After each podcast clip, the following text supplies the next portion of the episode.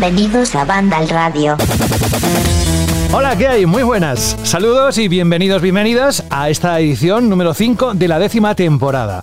Una semana en la que creo que prácticamente todo el mundo sabe qué ha pasado con GTA 6.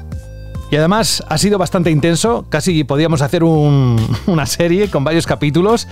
Y vamos a dejar eso para el bloque de noticias. Y lo que vamos a realizar en los próximos segundos es la presentación de la gente que va a estar con nosotros hoy, del equipo de Vandal. Por cierto, la página web está llena de contenido, así que si alguien se ha perdido los últimos dos días, que rápidamente vaya, porque la verdad es que la portada está de, lujo. Hay cantidad de información que seguro que os va a llamar la atención. Como os llama la atención que esté Rubén Mercado aquí. Muy buenas, Rubén. Muy buenas, ¿qué tal? ¿Cómo estáis? Porque ha vuelto. Volvió la semana pasada. Y eso quizás es porque no estáis al día de los capítulos. Rubén, ¿todo bien? Sí, he vuelto por desgracia para algunos, ¿eh?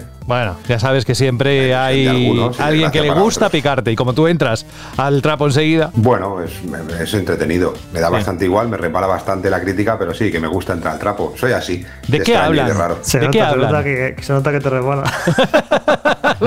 no, la verdad es que eh, eh, es una sensación rara, Jorge, porque me resbala bastante lo que me digan, porque he llevado ya muchos años y como se dice o como decimos, no sé los jóvenes que decís, pero los que ya tenemos cierta edad, tenemos los huevos pelados ya de estas historias, pero al mismo tiempo no me gusta que la gente se comporte así con lo que entro también, porque así, mira, no, nos entretenemos todos, pero que me da igual ¿eh? lo que me puedan decir, me la pela bastante, la verdad. Que nada, que bienvenido, que gracias por estar aquí una semana más. Alberto González, muy buenas.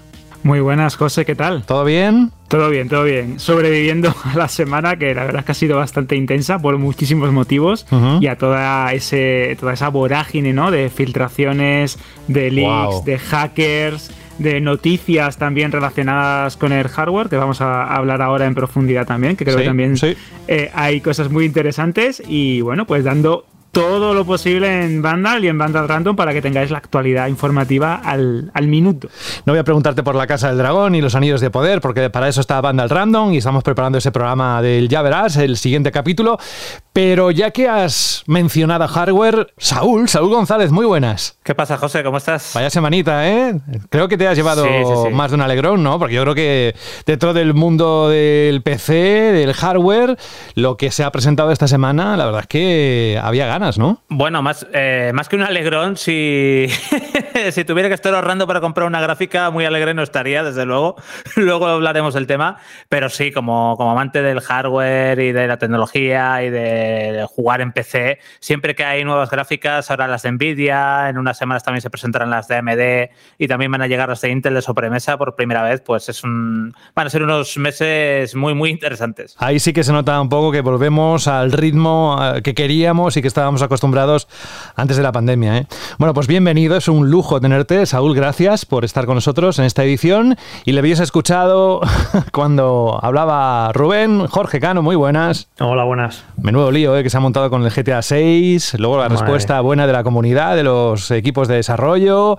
Pero esto no se ve a venir, vamos, ni de lejos. O sea, además con una compañía como Rockstar, ¿no? Sí, es una. Bueno, yo creo que se puede decir así de claro que es la posiblemente la filtración más grave de la historia de los videojuegos en cuanto a cantidad, en cuanto a la importancia del juego, ¿no? Porque, bueno, si esto pasa con otro título, pero es que, claro, que pase con GTA, que GTA 6, ya sabéis, GTA 5, el juego más vendido de la historia, ya he perdido la cuenta de cuántos millones de unidades, o sea, que pase precisamente con este juego y que además sea tanto, ya no es una imagen, porque recuerdo con Red Dead Redemption 2 que tiempo antes de que se anunciara siquiera eh, se filtró una imagen del posible mapa que luego resultó que se descubrió que acabó siendo cierta y ya era como mucho, ¿no? Que se filtrara ahí una cosita de Rockstar, que suelen ser bastante herméticos con sus desarrollos, pero que con GTA 6 y una cantidad de metraje brutal y tal ha sido un auténtico desastre y eso de, yo creo que vamos, de la filtración más grave que ha ocurrido nunca en, la, en la historia de los videojuegos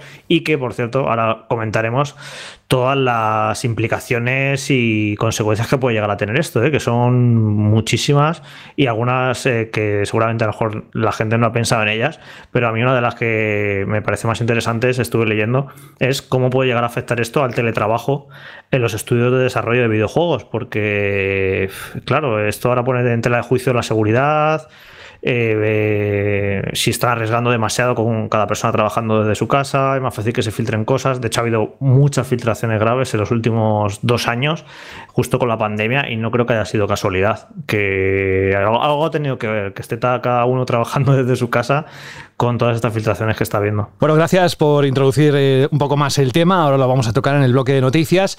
Pero si alguien ha venido por el tema de GTA 6, que sí, ¿eh? Es que seguro que este es uno de esos programas, Jorge, donde la gente quiere salseo, quiere escuchar las opiniones, eh, qué, pensamos sobre esto que ha ocurrido en, lo que calificas. Y además estamos de acuerdo, y mucha gente está de acuerdo, como la filtración más heavy, más tocha, eh, histórica en el mundo de los videojuegos y que puede tener consecuencias. También vamos a ver un poco la reacción de Rockstar.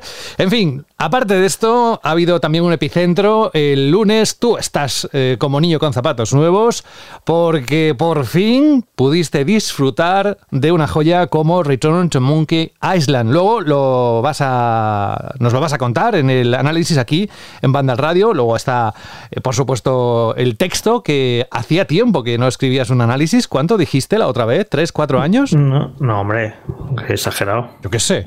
No, hombre, sí.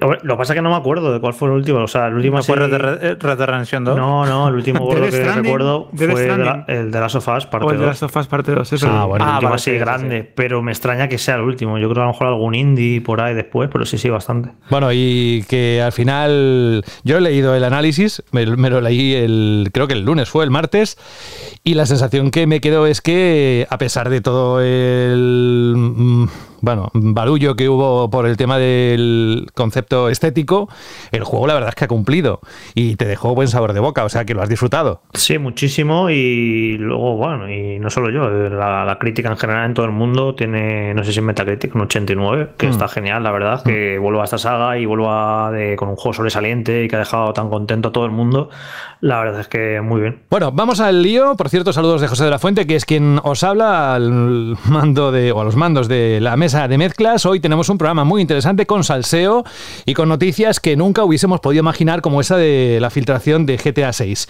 Si no nos conocéis, pues eh, llevamos 10 temporadas, muchos programas y estamos convencidos de que lo vais a disfrutar. Y si no, eh, esperad. Por cierto, Alberto, 15 audios, 15 de la Shirley respuesta. Creo que es uno de los yo creo que más... las veces que exactamente que más hemos tenido ha sido una respuesta abrumadora y eso que hablábamos, ¿no? De dar tiempo, que tuviesen semanas para poder participar, que no se agobiasen, que con solo un audio eh, bastaba, pero parece ser que os habéis volcado un montón, 15 audios y bueno, también tenemos como siempre comentarios en formato textos en, que leeremos en, en la sección. Luego al final iremos con eso y la canción, por supuesto, que cierra y que nos pide un oyente. Ahora vamos a eso, a ese bloque de noticias que tanto estabais esperando precisamente esta semana.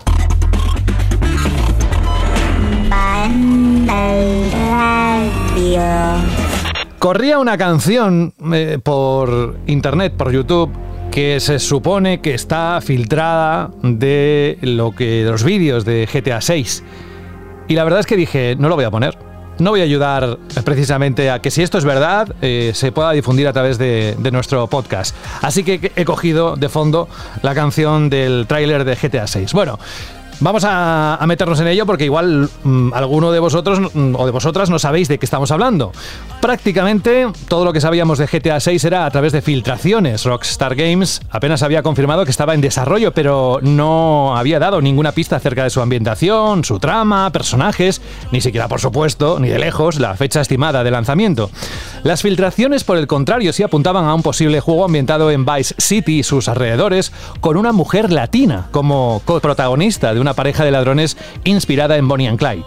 Pues bien, este pasado fin de semana, que es de lo que estamos hablando desde el principio, se produjo esa filtración masiva de material de Grand Theft Auto 6, aunque al principio no estaba claro si se trataba de vídeos e imágenes reales que pertenecían realmente al proyecto de desarrollo.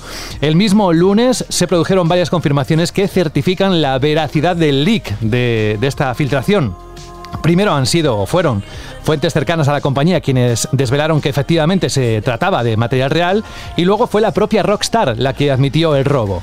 Y además con estas palabras en Twitter desde su cuenta oficial Dice, recientemente hemos sufrido una intrusión en nuestra red en la que un tercero accedió ilegalmente y descargó información confidencial de nuestros sistemas, incluyendo metraje de las fases tempranas del desarrollo del próximo Grand Theft Auto.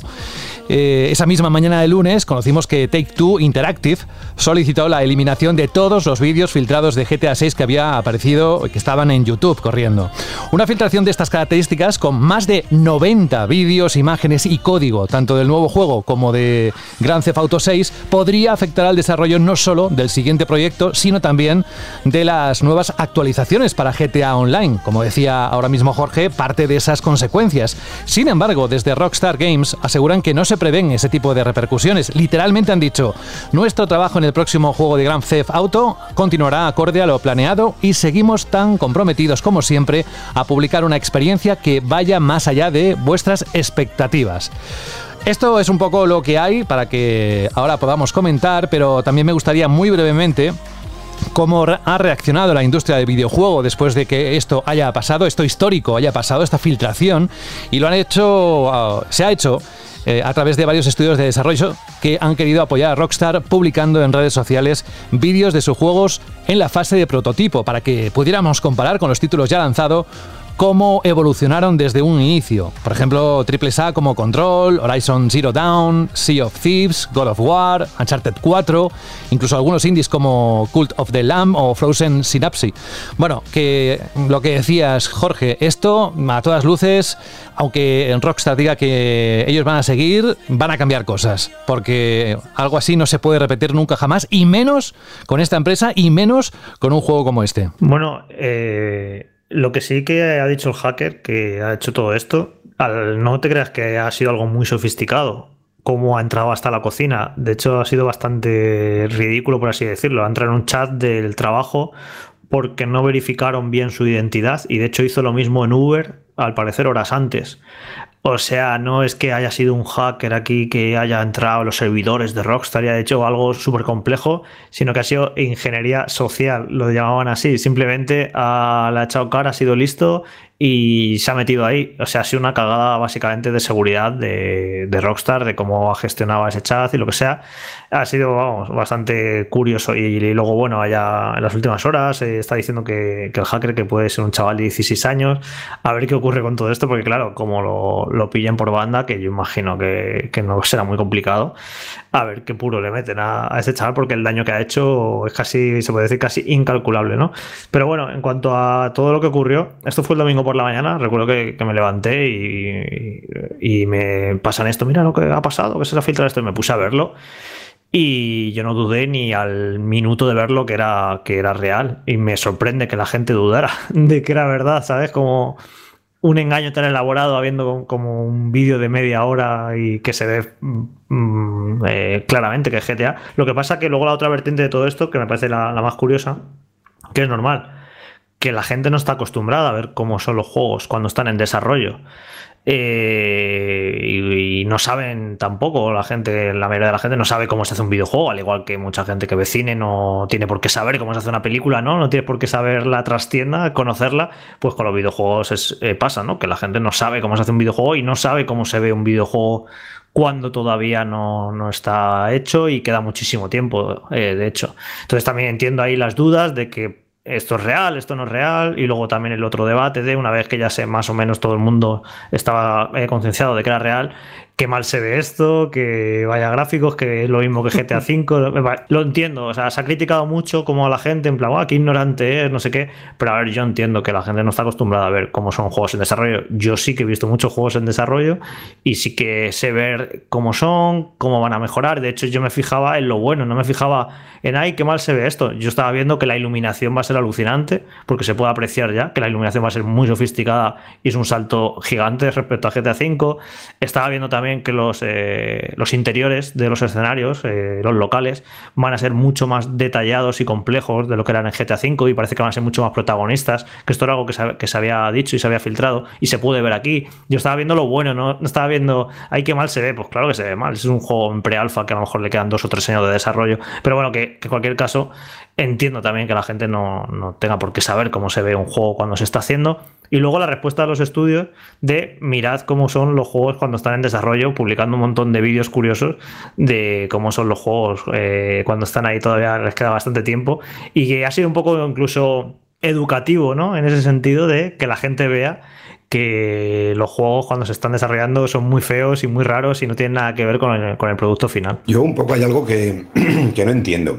Eh, yo cuando vi esto el fin de semana y también empecé a ver un poco, empezaba a ver movida en redes sociales y tal, eh, lo primero que digo es que creo que vi 35 segundos de uno de los vídeos eh, porque tampoco, creo que tampoco era interesante el, darle mucho más, mucha más repercusión de lo que ya de por sí iba a tener, porque por supuesto iba a tener mucha repercusión. Yo creo que hay una línea bastante importante entre lo que sería una filtración, es decir, estamos en un mundo ya no solo en el nuestro, sino en, en cualquier cosa. Además, esta semana, por ejemplo, que hemos tenido lo de Barça Leaks y, a la gente le mola, ¿no? Ver esas cosas internas y cosas que, pasan siempre. Es decir, una negociación entre una superestrella con un club o de un super trabajador, un super desarrollador con una distribuidora o un super músico con una distribuidora, pues eh, se ponen muchas cosas encima de la mesa, ¿no? De eso a que realmente estés pidiendo eso es muy diferente, ¿no? Pero a la gente eh, le gusta. Nuestro sector, eh, bueno, es un sector en el que la parte filtración gusta mucho cuando salen estos eh, gurús o estos que, en principio, pues bueno, pues acertando cosas. Eso nos tradamos un poco del sector del videojuego, iban hablando de filtraciones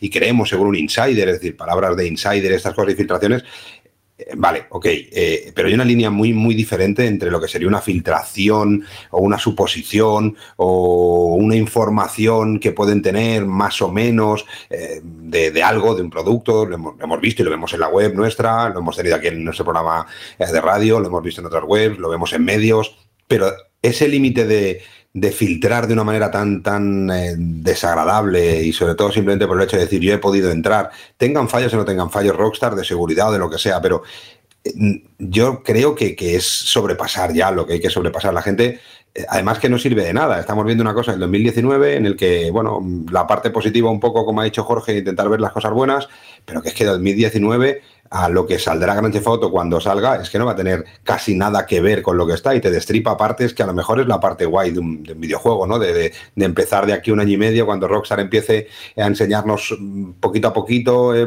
trocito a trocito, lo que vamos a ir pudiendo ver, pues ahora, aunque Rockstar diga que no, cambia, no va a cambiar nada, por supuesto que van a cambiar muchas cosas y seguramente no sea bueno para nosotros, porque la comunicación, la estrategia de comunicación, cómo ir enseñando los personajes o los entornos o la ciudad donde va a estar, o los cambios en iluminación o los cambios, como dice Jorge, pues seguramente cambien y más conociendo a Rockstar cambie la estrategia. No me extrañaría que Rockstar, eh, que es una empresa bastante radical en esas cosas, eh, penalice de alguna manera eh, cierta comunicación que pueda tener cuando él quiera, como siempre hace Rockstar, por culpa de esto. Además de el peligro en el que pone la imagen de un título que, es el, título más grande de Rockstar. Por supuesto, eso no va a hacer que se vendan menos Grand Theft Auto 6, está claro que no.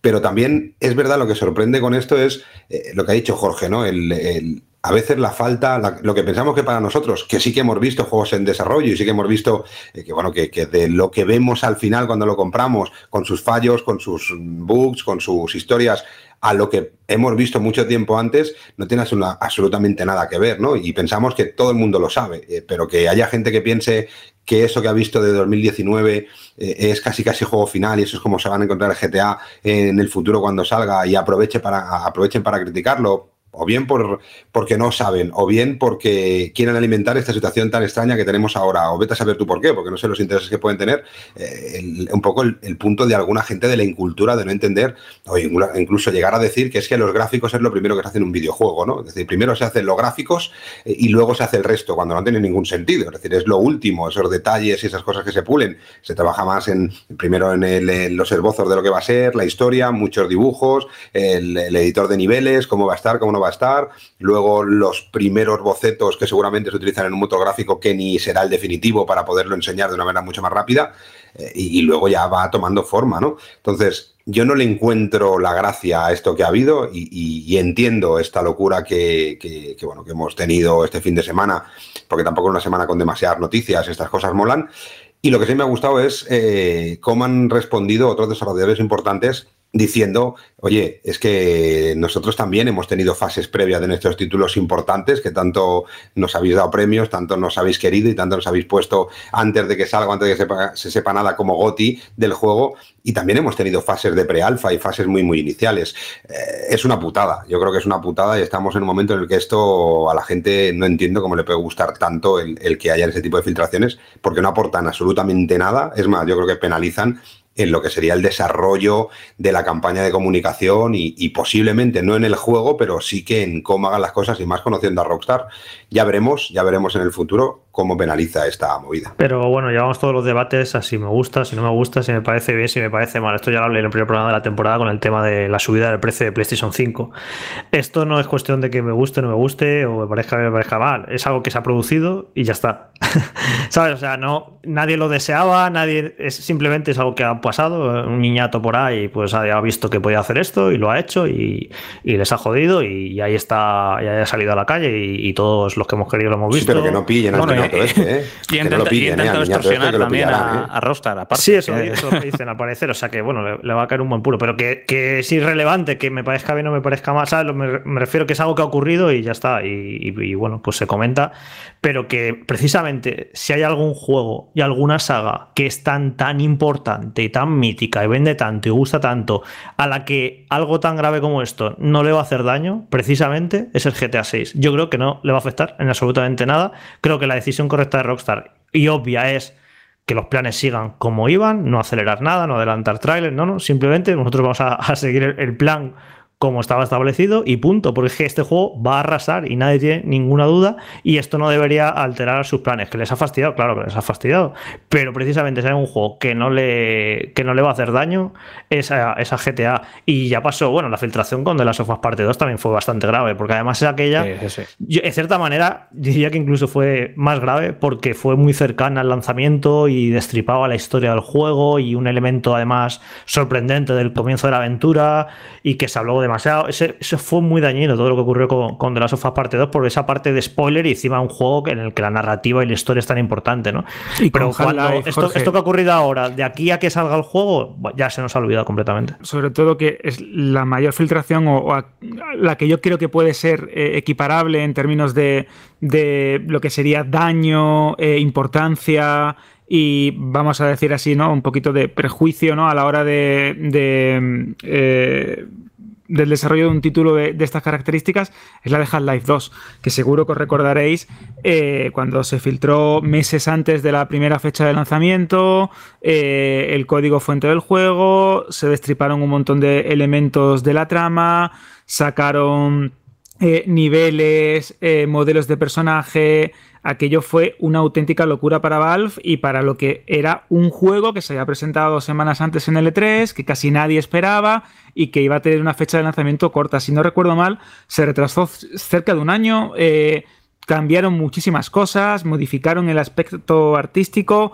Valve también cambió la forma en la que se organizaban y en la que trabajaban de manera interna, así como todos los filtros de seguridad y todas las maneras que tenían ¿no? para evitar ese tipo de, filtraciones o de ataques informáticos. Y creo que en Rockstar, a raíz de esta filtración, van a cambiar muchísimas cosas. Pero claro, el problema, como tú bien decías, Jorge, ya no es solo todos los filtros técnicos que puedas poner para evitar que te ataquen los servidores, que te hackeen la nube o que penetren en tu sistema informático o de organización interna, sino es que si estamos hablando que todo esto sucedió por una serie de problemas en la cadena de la cadena humana, no vamos a decirlo, ¿no? Con trabajadores que creyeron que estaban haciendo algo de una manera correcta o que estaban siguiendo una serie de pasos, pues ahí ese elemento que es el más débil, el, ser humano a la hora de, filtrar o a la hora de, servir como, seguridad falló. Entonces tienen que revisar la manera en la que interactúan, como también ha comentado Rubén, ya no solo con los, eh, entre comillas, futuros trabajadores o... Eh, candidatos a determinados puestos, sino también con la prensa o con las personas que manejan la información. Porque también hemos tenido esta semana el famoso caso de este insider que trabajaba con una empresa como eh, Ubisoft y por otra parte con una cuenta B eh, filtraba la información que esta empresa había cedido, pues en este caso de Assassin's Creed, etc.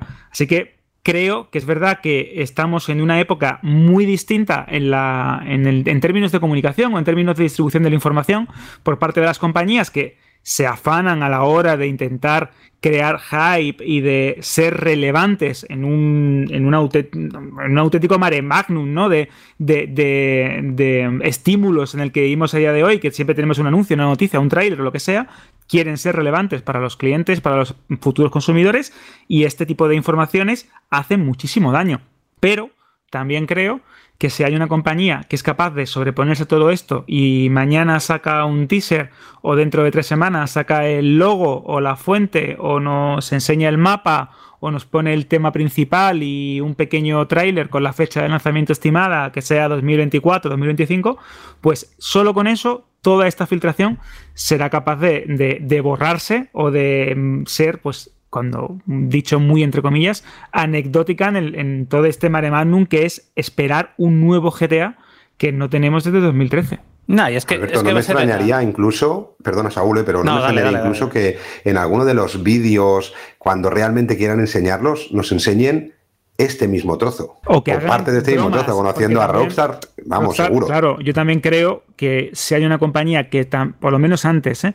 que era capaz de reírse de sí misma o de eh, transgredir un poco ¿no? los houses, las, propias leyes del mercado del videojuego o las, eh, las estrategias de comunicación y de publicidad, antes tú lo sabes mejor que nadie, Rubén, que has vendido también este juego aquí, los anuncios de, de Grand Theft Auto eran muy agresivos, muy particulares y sacaban la mala leche, la mala baba, la retranca, ¿no? Que desde hace muchísimo tiempo no tiene el mundo del videojuego. Imagínate, Yo recuerdo, casual, que hagan esto mismo, ¿no? Que anuncien el juego a través de un supuesto leak o que hagan risa o que incluso tengamos una misión dentro del juego en el que tenemos que apresar a uno de los eh, hackers que han pirateado un, videojuego, ¿no? En, el título de, en Grand Theft Auto rollo meta referencia o broma, no me extrañaría en absoluto. Lo de Rockstar, yo, por ejemplo recuerdo un E3, eh, ellos normalmente no iban a los E3, ¿no? Pero no era un juego principal lo que sacaban, porque sacaban el juego el de The Warriors eh, y sí que fueron al E3 y ellos eran en contra de, bueno, están siempre en contra de todo y son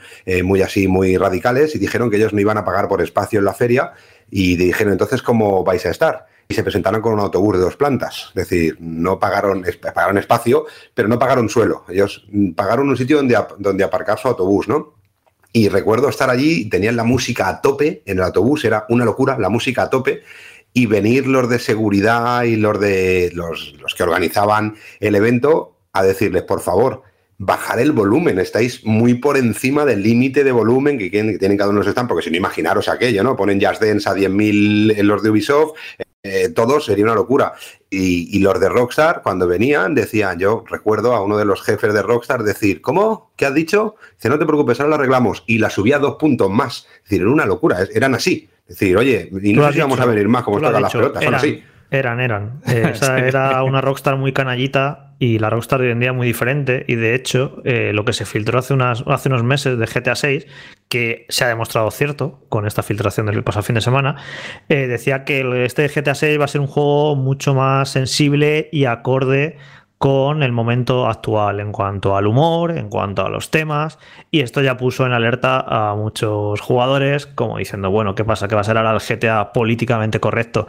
Esto sí que va a dar que hablar, ya lo veréis, y esto sí que se va a liar con esto, porque ya estoy viendo la que se está liando con, la serie del Señor de los Anillos y todas estas cositas. Y con esto sí que se va a liar con GTA 6, no con la filtración. Ya veréis el tema este de que va a estar en sospecha GTA 6 si ya va a perder parte de su esencia, que es cierto que, a ver, que la saga con el paso de las entregas, sobre todo con el 4 y con el 5, se ha vuelto más seria. Ya no es este humor gamberrete de adolescente, de hacer el salvaje porque sí, sino que han ido contando historias más adultas, más maduras, más trabajadas. Es una evolución clara. Pero bueno, eh, aún así GTA V, sobre todo la parte de nuestro colega eh, Trevor, que era muy, bruta. Y GTA 6 dicen que bueno, que, va a ser un juego más acorde a los tiempos actuales. Así que a ver por dónde va eso y a ver qué ocurre. Y en eso sí que va a estar el fan que no va a, no va a perdonar una. Y el propio GTA V que también ha modificado un montón de, de chistes que podían herir sensibilidades y demás. A mí eso también me preocupa más que una filtración, que, es lo que iba a decir antes, que estaba de acuerdo contigo, Jorge, en que dentro de medio año, un año, nadie se acuerda de esta filtración en una época que sí, ahora hace mucho ruido, pero nos olvidamos muy rápido de todo, igual que nos olvidamos rápido, entre comillas, de la de Uncharted, de la de Half-Life, de StarCraft 2 se filtró también el final antes del antes del lanzamiento. Doom 3 se filtró también varios niveles jugables. Stalker, el primer Stalker se filtró todo el juego, aunque evidentemente era un proyecto de nicho más desconocido, pero se filtró cuatro años antes de salir a la venta. Pero, pero pasará, pasará y además Rockstar eh, puede reponerse de esto totalmente y, vamos, yo creo que este, este leak o esta filtración solo va a servir para lo que va a servir, más allá de que evidentemente sí que hace daño, pero para que haya todavía más misticismo y más expectación alrededor de, GTA 6. Fijaos que nosotros grabamos el programa el viernes y esto sucedió unas horas después. Y recuerdo que la semana pasada os dijimos, oye, el Tokyo Game Show, esto, lo otro, tened en cuenta, eh, la página web. Pues imaginaos todo lo que se ha movido en la página web de Vandal en esos días después del programa. Así que no dejéis de visitarla para poneros al día de que además temas que posiblemente luego van a acabar con la calma, con unos cuantos días más de reposo en el programa de radio con valoraciones tan interesantes como las que estamos escuchando, al menos para mí, vaya. Que por cierto, espero, anunciaron, eh, como grabamos el programa, todavía no había ya terminado el Tokyo Game Show, quedaba un día, y es cierto que no hubo grandes anuncios en, lo que quedaba de, de feria cuando ya estaba publicado el programa, pero sí que hubo un anuncio que para mí personalmente fue casi el más importante, que anunciaron la remasterización de Suicoden 1 y 2, que esto, mira, aunque sirva para que algún oyente que como yo lo jugara en su día y sepa lo buenos juegos que eran, pues mira, ya me alegro. Eh, que de los mejores JRPG que he jugado en mi vida, especialmente el 2, es un juegazo que la gente no se hace una idea, porque, claro, mucha gente no, lo jugó en su momento y tampoco se, se, habían reeditado de manera adecuada, además, y es un, es un juego de rol que, bueno, que, mucha gente no, no, ha disfrutado, no tiene la popularidad de Final Fantasy y demás. Y ahora anuncia esta remasterización, además que parece bastante cuidada y bueno, que la gente lo sepa que esto que Suicoden 1 y 2 son dos joyas y que mira, si tienen la oportunidad de descubrirlos el año que viene, cuando salga con esta remasterización, pues que le den una oportunidad, que para esto deberían servir las remasterizaciones, ¿no? Para recuperar juegos de hace 20 años que son casi imposibles de conseguir y que te le den un lavado de cara gráfico y demás, si los puedas adquirir en plataformas actuales, pues estupendo. Así que yo soy siempre apoyo las remasterizaciones y más si es de juegos así tan antiguos y que eran tan inaccesibles. Pues gracias, Jorge, por el apunte. Yo que vuelvan juegos, estoy esperando lo que te dije la semana pasada, el Wind Waker y alguno más por ahí que eh, todos estamos ahí con los dedos cruzados a ver si salen para la Switch. Mm, por cierto, antes de seguir con la próxima noticia, el evento GeForce Beyond, ¿cuánto se celebró, Saúl? El evento se celebró el martes. Vale, este pasado martes. Vale. Y lo seguiste de cerca. ¿Cómo no? Con lo que te gusta a ti el hardware, aparte de que tú eres responsable, entre otras cosas, de esa sección de Vandal, eh, Vandal Hardware, qué mejor nombre. Pues vamos directamente a ese evento porque tras mucho tiempo de espera, Nvidia presentó sus gráficas de nueva generación GeForce RTX 40 series que debutarán con sus primeros modelos este mismo año. Jensen Juan, eh, CEO, Juan es con H, ¿eh? no el Juan nuestro. Eh, CEO de Nvidia, ha sido el encargado de presentar la conferencia en la que ha anunciado de forma oficial la Nvidia GeForce RTX 4090. Esta nueva generación, con nombre en clave Ada Lovelace, tendrá en la GeForce 4090 su gráfica más potente, pudiendo hasta cuadriplicar el rendimiento de la 3090 Ti. Entrando en especificaciones técnicas, la Nvidia 4090 tendrá 16.384 núcleos CUDA que alcanzan frecuencias de hasta 2,52 GHz y estará en compañía de núcleos Ray Tracing de tercera generación y de los núcleos Tensor de cuarta generación para la tecnología DLSS 3 que luego hablaremos, incluyendo el denominado Optical Flow Accelerator. Sé que estoy hablando en chino y no soy el Juan este, el CEO de Nvidia, pero hay muchos de vosotros que sabéis descifrarlo, ahora nos va a dar más, nos lo va a ampliar Saúl. Bueno, todo ello, esta gráfica apoyándose en 24 GB de memoria GDDR6X con un ancho de banda y interfaz, atención, de 384 bits. Vale, ¿cuándo se lanza? 12 de octubre. Mira, el Día de la Hispanidad. Perfecto. Eh, precio, casi 2.000 euros, 1.959 euros. Y luego además, Saúl, se presentó la 4080 que se lanzará en noviembre con dos modelos a partir de 1.099 euros. Y en cuanto a la DLSS 3, pues sabéis que, es una evolución de su sistema de rescalado y suavizado de texturas mediante inteligencia artificial que también llegará el 12 de octubre y que podrá, según la marca, incrementar hasta en cuatro veces el rendimiento de renderizado de juegos y aplicaciones. Juegos que van a tener esta DLSS 3, pues eh, Cyberpunk, Warhammer 40.000 Dark Tide, Stalker 2, más de 35. Vamos, ahora vamos a descifrarlo con tu ayuda, Saúl, esto es un pepinazo, evidentemente, la 4090, pero en sí todo lo que se ha presentado de las series eh, esta nueva series eh, es fantástico. ¿Era lo que estaba esperando un gamer como tú? Eh, bueno, vamos a ver. no voy a entrar demasiado en numeritos porque al final yo creo que todo el mundo asume o la mayoría asumimos que cuando se lanzan nuevas tarjetas gráficas, pues evidentemente van a ser más potentes, van a tener más gigas, muchos más núcleos X, mucho más numeritos para arriba, vamos. O sea que tampoco quiero entrar mucho en un perfil muy técnico de estas gráficas porque de entrada me parece aburrido y son muchos numeritos que cualquiera se puede poner una tabla adelante y dice, ah, bueno, pues tiene más núcleos, tal, ok. Eh, en cuanto a los modelos en sí, la RTX 4090, que es la primera de la que has hablado, como pasaba con la 3090, va a ser una, un modelo muy, muy, muy específico para profesionales y para eh, creadores de contenido, para usuarios muy, pero que muy, muy, muy hardcore.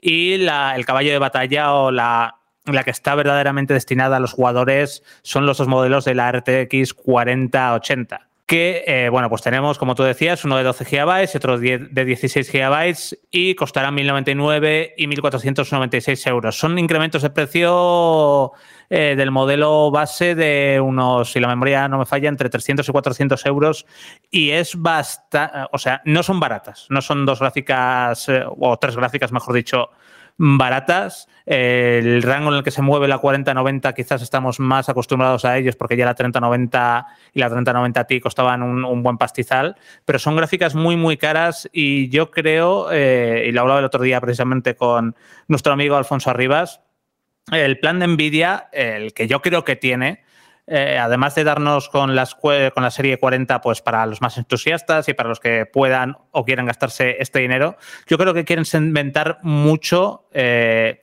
las eh, dos gamas de calidad alta, la 80 y la, la 80 y la 90, perdón, y luego también van a tardar mucho en lanzar otras gráficas que muchas veces son más atractivas como para la gente, como la 4070 o la 4060, que son las gráficas que, a las que suele ir todo el mundo que juega a 1080p o 1440p, porque una 4080, si vas a seguir jugando con tu pantalla 1080p a los juegos, eh, no tiene demasiado sentido. ¿Para qué quieres tanta potencia si no vas a utilizarla? Esto es como tener un coche muy bueno que no puedes eh, ir a más de 100. Ok, tienes un coche muy bueno, pero, pero no puedes ir a más de, X velocidad en la carretera. Esto es un poco igual, es hacer un poco cuello, cuello de botella. Y yo creo que hacen esto y que de hecho hay este precio tan alto porque quieren también ir quitando un poco todas las RTX 30 que quedan todavía a la, venta, que son muchísimas. Eh, venimos donde venimos, venimos de una época en la que se inflaron los precios muchísimo de estas gráficas. Ahora más o menos están a su precio recomendado de salida de hace dos años. Y estas gráficas van a ir bajando de precio, va a haber más competencia también con los modelos de AMD y de Intel pero yo creo que Nvidia primero quiere ir quitando un poco de stock de esa serie 30 y luego, aparte de estas eh, dos gráficas que son muy potentes, sobre todo por dos cositas, eh, o sobre todo por una cosa de la que os voy a hablar ahora, que es el DLSS 3, que va a ser la maravilla de, estas gráficas y el sentido de comprarlas, eh, pues quieren ir quitando estos modelos de la serie 30 que son bastante, que pueden ser bastante atractivos durante los próximos años. Luego, ahora, ¿Qué es lo realmente interesante de las RTX 4080 y 4090? El DLSS 3 que es eh, lo que tú habías hablado, que es DLSS, se estrenó ya hace con las primeras RTX, con las, eh, los modelos 20, con la serie 20, y es un sistema de rescalado y suavizado de texturas. Hay una IA que coge, eh, que renderiza una imagen, por ejemplo, de 720p y la, y la sube a 1440p. Como renderizas desde una imagen con poca resolución, ganas FPS y esto lo hace y ganas rendimiento, de dicho en plata. Y esto lo hace gracias a una inteligencia artificial que a medida, con aprendizaje profundo, que a más aprende, a más juegos eh, y a más se utiliza, es mejor y se vayan añadiendo nuevos procesos para que este, todo esto sea todavía mucho mejor. ¿Qué pasa con DLSS 3? Que si hasta ahora, por ejemplo, eh, lo que hacía el sistema DLSS era predecir ciertos píxeles, ahora lo que te hace es convertirte en imágenes enteras y puede hasta cuadriplicar el rendimiento de los juegos y esto puede hacer que juegos que son casi imposibles de mover a 4K con ray tracing al máximo, como es Cyberpunk 2077, pueda tener un incremento en rendimiento de hasta cuatro veces. Esto luego hay que probarlo todo, evidentemente. Cuando tengamos una gráfica Nvidia, pues RTX esta nueva generación, pues podemos probarlo. Pero ahí es donde está el kit de la cuestión, en poder usar ese DLSS 3 que va a estar disponible gracias a eso que decías tú antes, José, eh, el Flow, el Optical Flow Accelerator, que va a estar en estas RTX 40 series y es un hardware que va a permitir usar este DLSS 3 que ya tiene, está integrado o va a estar integrado en Cyberpunk 2077, The Witcher 3, Applied Tail Requiem, que también se mostró eh, pues imágenes de Applied, eh, Requiem, perdón, y también han estrenado otra tecnología que también va a ser muy interesante, que es RTX Remix, que es una herramienta que varios juegos con las APIs DirectX 8 y DirectX 9 puedes coger, ponerte a jugar, pulsar un botoncito, que te grabe un vídeo de la sala que estás viendo. Por ejemplo, usaban Morrowind y una sala, una casa, un castillo. Y luego ese clip que has, grabado te lo llevas a una herramienta de edición de mods, que puede ser eh, de Nvidia Studio o de, o de otros programas de Adobe y demás. Y la propia, esta propia herramienta lo que hace es detectarte todas las texturas que hay ahí, rescalarlas usando DLSS, mejorarle las texturas, añadirle iluminación con ray tracing y te hace un mod, un paquete de mod para que tú puedas después integrarlas en el juego a través de un mod como sería un mod para GTA V, un mod para Skyrim y hacer auténticas remasterizaciones de una forma muy pero que muy sencilla. De hecho, tal es así que han creado Portal RTX, que es una nueva versión de Portal que se va a publicar durante las próximas semanas de forma gratuita para toda la gente que tenga eh, Portal. Va a llegar como un mod para Portal y vamos a tener un Portal mejorado en texturas, con mejoras en la iluminación y, bueno, un montón de, toques y detalles a nivel gráfico, evidentemente a nivel jugable no, que, están muy pero que muy bien. Así que ¿Son buenas estas RTX 40 series? Eh, son unos pepinos de gráficas, son unos pepinos de gráficas que son caras, demasiado para cómo está el mercado ahora mismo. Eh, mi consejo personal para la gente, si ya tienes una RTX 3080 o una 2080, no creo que te haga falta actualizar. Si estás buscando una tarjeta gráfica a corto plazo, puedes irte a una RTX 3060, 3070 y demás. Eh, y hablo de Nvidia porque he probado varias AMD y yo creo que Nvidia, precisamente por esa tecnología que es DLSS, eh, saca ventaja porque esta tecnología también te permite que con el paso de los años esa gráfica te pueda durar más tiempo porque vas a poder estirar más el chicle a nivel de rendimiento y ahora mismo es una tecnología que usan muchísimos, muchísimos juegos de PC, casi la mayoría ahora ya vienen con DLSS o con la réplica de AMD que es eh, FSR o con una réplica que va a tener Intel que también que se llama XSS o Chess, como, como queréis llamarlo. Así que lo interesante de aquí son las nuevas tecnologías que acompañan a, a estas gráficas, además de que, bueno, con estas gráficas, si tienes una tele grande y quieres jugar a 4K, pues evidentemente, si te lo puedes permitir, tirarte una 40-80 es fantástico, claro. una, duda que tengo, ¿el nuevo DLSS eh, solo va a funcionar en las nuevas gráficas? Eh, sí y no. Eh, la, integración de, la integración del DLSS va a ser total con todas las gráficas pero evidentemente eh, con la que va a tener un mejor desempeño es con las eh, RTX 40 series porque van a ser las que van a poder usar todo el potencial, toda esa herramienta el de optical, del Optical Flow para coger y, y, predecir imágenes enteras y con eso hacer una mejora grande de rendimiento. Si la memoria no me falla, ahora mismo son capaces de predecir eh, siete octavas partes del de la siguiente imagen que se va a mostrar en pantalla con esta tecnología de forma muy, muy precisa. y, esto lo que hace es que al final la gráfica tenga que, eh, tenga que trabajar muchísimo menos porque el resto te lo hace la, propia inteligencia artificial de, Nvidia. Saúl, y lo, que me estoy preguntando ahora y cada vez eh, creo que me viene más eh, de forma constante a la cabeza que vivimos en la época del postprocesado, de la manera en la que las propias gráficas emulan o nos intentan engañar, entre muchas comillas, visualmente con resoluciones que a lo mejor no son nativas o que intentan parecerse llegar a los 4K, que creo que es un, es un gran avance porque te permite, como bien has dicho, llegar eh, a tener un mejor rendimiento, más tasas de frames por segundo, eh, mejores detalles, etcétera. Claro, Nvidia en esto tiene, nunca mejor dicho, un máster, pero y, y, sobre todo tecnologías propietarias, que creo que también eso es interesante. Pero ¿qué pasa con AMD? Porque claro, tampoco creo que interese tener una supremacía absoluta en el mundo de las gráficas con Nvidia y sus tecnologías y que la contrapartida no llegue nunca a terminar de pillarle el punto. ¿A qué se debe? Mm, bueno, em, eh, lo primero, yo para mí que haya una competencia buena tanto en procesadores, bueno, como es que da igual, en consolas también, que haya rivalidad. Y que, exactamente. Que haya rivalidad y que tanto PlayStation como Xbox como Nintendo estén en forma, eh, significa que van a sacar menos juegos, eh, menos juegos no, mejores juegos, mejores consolas, que, que tengan que competir también incluso en precios, en servicios. Lo mismo pasa con los procesadores y lo mismo pasa con las tarjetas gráficas. AMD viene de una época bastante oscura a nivel de desarrollo de hardware. Por suerte se han recuperado en los procesadores, con los procesadores Ryzen, a partir de, los primeros Ryzen, AMD ya le ha podido toser de tú a tú a Intel y de hecho ahora mismo, según generaciones, es más, es más, óptimo cogerse AMD o Intel, están bastante equilibrados y esto está bien. A nivel de gráficas, AMD para mí eh, en gama alta no se acerca a Nvidia ni por asomo, y en gama media eh, y en gama media baja sí que puedes tener modelos que por precio eh, pueden competir con, con las gráficas de con las gráficas de Nvidia y a nivel de tecnologías han llegado más tarde pero van añadiendo cosas interesantes como el eh, AMD FSR que digamos que sería el DLSS de Nvidia ¿qué pasa con el AMD FSR? el DLSS de Nvidia utiliza una parte específica de las tarjetas gráficas de NVIDIA utiliza hardware para su desarrollo aparte de la IA.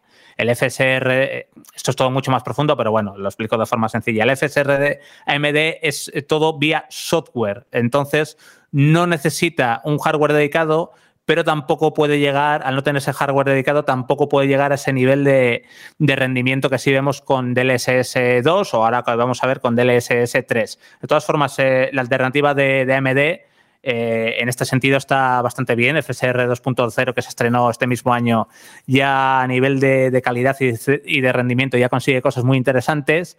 Y aquí vamos a tener que añadir dentro de poco eh, un nuevo actor que es Intel que va a sacar sus primeras tarjetas gráficas de sobremesa. Hasta ahora Intel teníamos las tarjetas gráficas ahí de portátiles que bueno, para tirar del paso eh, nos valían y tal. Y ahora van a sacar las primeras gráficas de sobremesa que para sacarlas se, cogieron y ficharon directamente al máximo responsable de AMD hace 5 o 6 años, a Raya Koduri, y van a lanzarlas ahora al mercado con su propia tecnología similar a DLSS, que es XSS o Chess, como si fuera el ajedrez, y, y que también pinta muy, pero que muy interesante. Y habrá que ver cómo como, y luego, claro, evidentemente salen estas tecnologías, unas compañías eh, se espían a otras, eh, se espían o hacen ingeniería inversa o lo que sea. No quiero, decir en, un modo despectivo, pero se, fijan, mejor dicho, las unas en, la otras, en las otras y van cogiendo ideas, vas viendo cómo se hacen cosas y las tecnologías van mejorando por, por esa competencia. Veremos AMD, por cierto, Alberto, porque el día 7 de noviembre va a lanzar 7 o el 8, bueno, a principios de noviembre va a lanzar sus nuevas gráficas y veremos cómo, cómo son, porque todavía han anunciado la fecha de lanzamiento. Oye, las, eh, las eh, AMD Radeon 7000 van a salir en noviembre el día 7, si no me equivoco, pero no han anunciado todavía las gráficas que, que, van a lanzar. Así que, así que veremos si con esta generación por fin pueden plantar cara a Nvidia, porque ahora mismo Nvidia está intratable en el terreno de las tarjetas gráficas. Yo todo el mundo, si tuviera que comprar una gráfica, eh, le recomendaría una gráfica Nvidia, pero sí que para el consumidor a, medio y largo plazo nos vendría bien que AMD le, le pudiera poner un poco en, en apuros a Nvidia para que haya precios más competitivos, para que haya más rivalidad y tengan que avanzar aún más las tecnologías, etcétera. Y luego, para quien no lo sepa, aunque bueno, quien no lo sepa, a lo mejor se ha saltado ya esta parte del programa, pero el corazón de las consolas PlayStation y Xbox de los últimos años es AMD. O sea que eh, sí que se ha quedado ahí lejos ¿no? en esa competición de las gráficas de PC, pero económicamente no creo que le vaya, le vaya nada mal. No, no, no, no, no. Y aparte tiene, aparte tiene los procesadores, lo que tú dices de las gráficas de tanto de PlayStation 5 como, como de Xbox, y que las tecnologías al final también estas tecnologías que están desarrollando para sus gráficas también pueden utilizarlas para para, PlayStation 5 y para Xbox. Eh, de hecho, AMD FSR, la 1.0 sí es compatible con PlayStation 5 y con Xbox Series X y S, pero la FSR 2.0 de momento solo se ha confirmado que es con, que funciona mejor, que es con Xbox Series X y S, pero sobre el papel eh, los modelos de gráfica compatibles también estaría el de PlayStation 5, aunque no tenga soporte oficial, como, como quien dice. Me imagino a, Rubén cazando moscas en este momento, escuchando a, Saúl diciendo, pero este hombre que está diciendo, no entiendo la mitad de las cosas. Tranquilo, Rubén, porque yo estoy igual. Me considero un tecnófilo, pero, cuando se habla de esto me pierdo enseguida. ¿Qué? Para mí no me viene de nuevo, porque yo hay que decir que Saúl es una puta máquina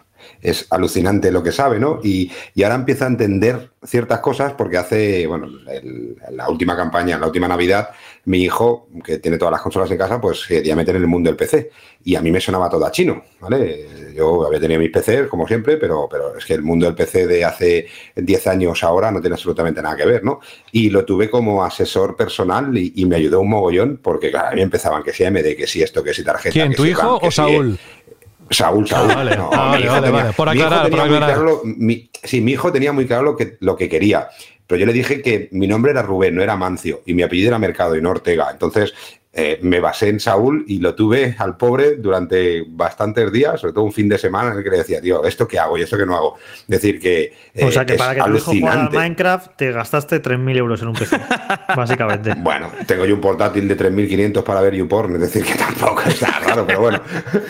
No, no, pero que la verdad es que, es alucinante el a veces no entender mucho de lo que se dice, porque la verdad es que la jerga del mundo del PC es brutal pero es brutal escuchar a Saúl explicarlo y hacerlo sencillo. ¿eh? Yo me imagino eh, Saúl con sus amigos peceros frikis potentes allí en León, detrás de un buen plato de cecina y dos cervezas bien frías, empezando a hablar como si diría, mira, han venido los extranjeros ya a hablar aquí, ¿no? Pero, pero es brutal lo que entiende y es brutal lo sencillo que te lo explica, ¿no? Y eso es de agradecer sobre todo para los, para los viejunos como tú y como yo, José. Así mm, que nada, nada, yo un placer escucharlo. Por eso no he dicho nada porque estaba con la boca abierta diciendo, joder, claro, claro. madre mía, cómo sabe este tipo. Hoy has venido un poco Rubén Torrente, también te lo digo, ¿eh? estás un poco en esa, en esa vertiente.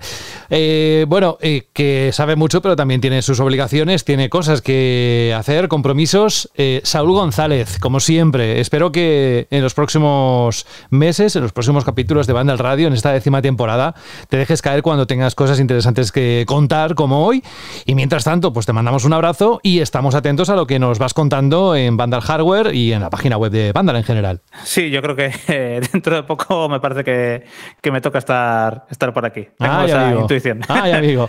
Un abrazo muy grande, cuídate. Bueno, pues chicos. nos vamos a otra noticia que también conforma el listado de titulares que han aparecido en los últimos días. Desde luego nada comparable con la de la filtración de GTA 6, pero también hubo esta noticia que tiene que ver con Electronic Arts. Y es que tal y como se venía rumoreando en las últimas semanas, esta compañía, EA, Electronic Arts, finalmente ha hecho oficial su gran anuncio está colaborando con Marvel Games para desarrollar un nuevo videojuego protagonizado por Iron Man. Aunque todavía no se han detallado las plataformas, se ha confirmado que se tratará de una aventura de acción en tercera persona para un solo jugador que está siendo creada por Motif Studio. Es el equipo que ya nos trajo en el pasado Star Wars Squadrons y que próximamente nos ofrecerá el remake de Dead Space.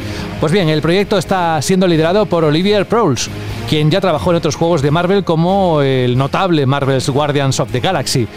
Lamentablemente el juego se encuentra todavía en fase de preproducción, por lo que todavía queda muchísimo hasta que podamos disfrutarlo.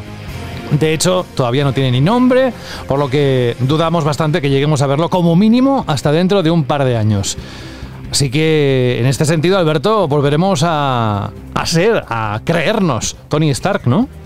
Pues sí, la verdad es que más allá de, la última, de la última versión que tuvimos del personaje de Marvel, con ese juego para realidad virtual que no estaba nada mal para las PlayStation VR, eh, y más, eh, bueno, podríamos decir que incluso los juegos que sacaron, seguro que los recuerdas, para las películas, del de Iron Man y Iron Man 2, que bueno, eran divertidos, eran decentes, pero eran los típicos títulos que intentaban aprovechar, ¿no? La licencia o el momento o el estreno de una película de Marvel, pues para sacar un poco, un poco de tajada. Y ahora, ¿no? Con esta nueva e-, era o con esta nueva etapa de Marvel Games, con esos Spider-Man, con ese futuro juego de Lobezno, con ese Marvel's Guardian of the Galaxy, con ese título del Capitán América y Pantera Negra, creo que es verdad que el héroe que faltaba, ¿no? El, personaje de la Casa de las Ideas que más teníamos ganas de ver y que de hecho es un personaje que puede dar muchísimo juego en un título del ocio electrónico, en un videojuego,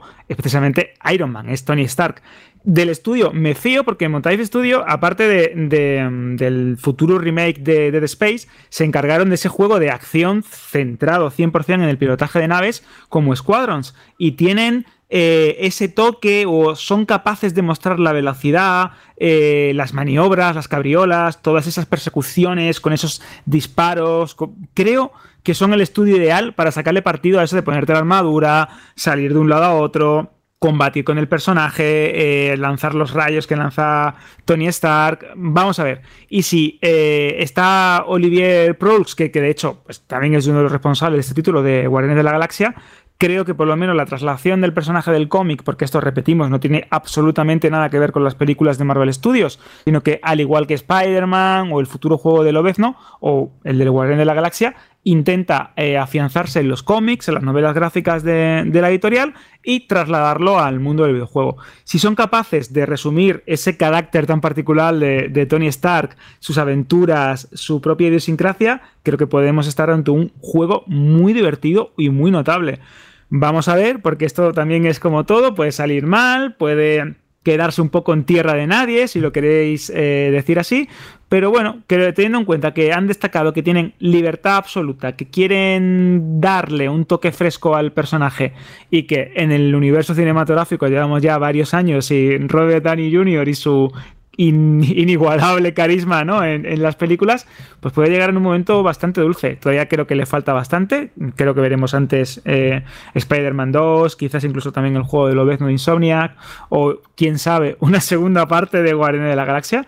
Pero bueno, eh, yo creo que estoy bastante contento y sobre todo me, me gusta una faceta o un aspecto de todos estos juegos y es que no intentan ni replicar ni parecerse a las películas, pese a que a veces es mm, algo inevitable, ¿no? Teniendo en cuenta lo, lo, influyentes que han sido en el mundo del cine, sino que intentan buscar su propio camino, darle personalidad y sobre todo ser respetuosos con la, con la fuente original. Así que yo estoy ya completamente dentro de este proyecto. Yo sobre este juego en concreto, es decir que no es fácil hacer juegos en los que tu personaje vuela y que funcione y que fluya la jugabilidad y que tengas una sensación de control que sea gratificante. Es un reto, ya simplemente lo jugable, hacer que controlar a Iron Man, que es un personaje que se puede mover a toda velocidad, que puede hacer todo tipo de acrobacias, disparar.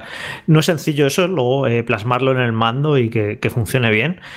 Quizá yo me acordé, Alberto, de Anthem, del juego de, las BioWare, de las que lo hacía relativamente bien. Bastante bien, sí. Lo hacía bastante bien. Y de hecho, Jorge me estaba hablando también que, claro, en, el juego de Avengers, de Marvel's Avengers, el Square Enix, eh, lo que era el control de personajes como Iron Man, porque el, el Spider-Man, pues bueno, pues eso lo dejamos, lo dejamos para otro programa. Pero en el caso de Iron Man, pues estaba bastante bien. Era divertido volar, te desplazabas con una gran velocidad por los escenarios, bajabas, luchabas o podías incluso atacar desde arriba, hacer combos con otros personajes. Funcionaba.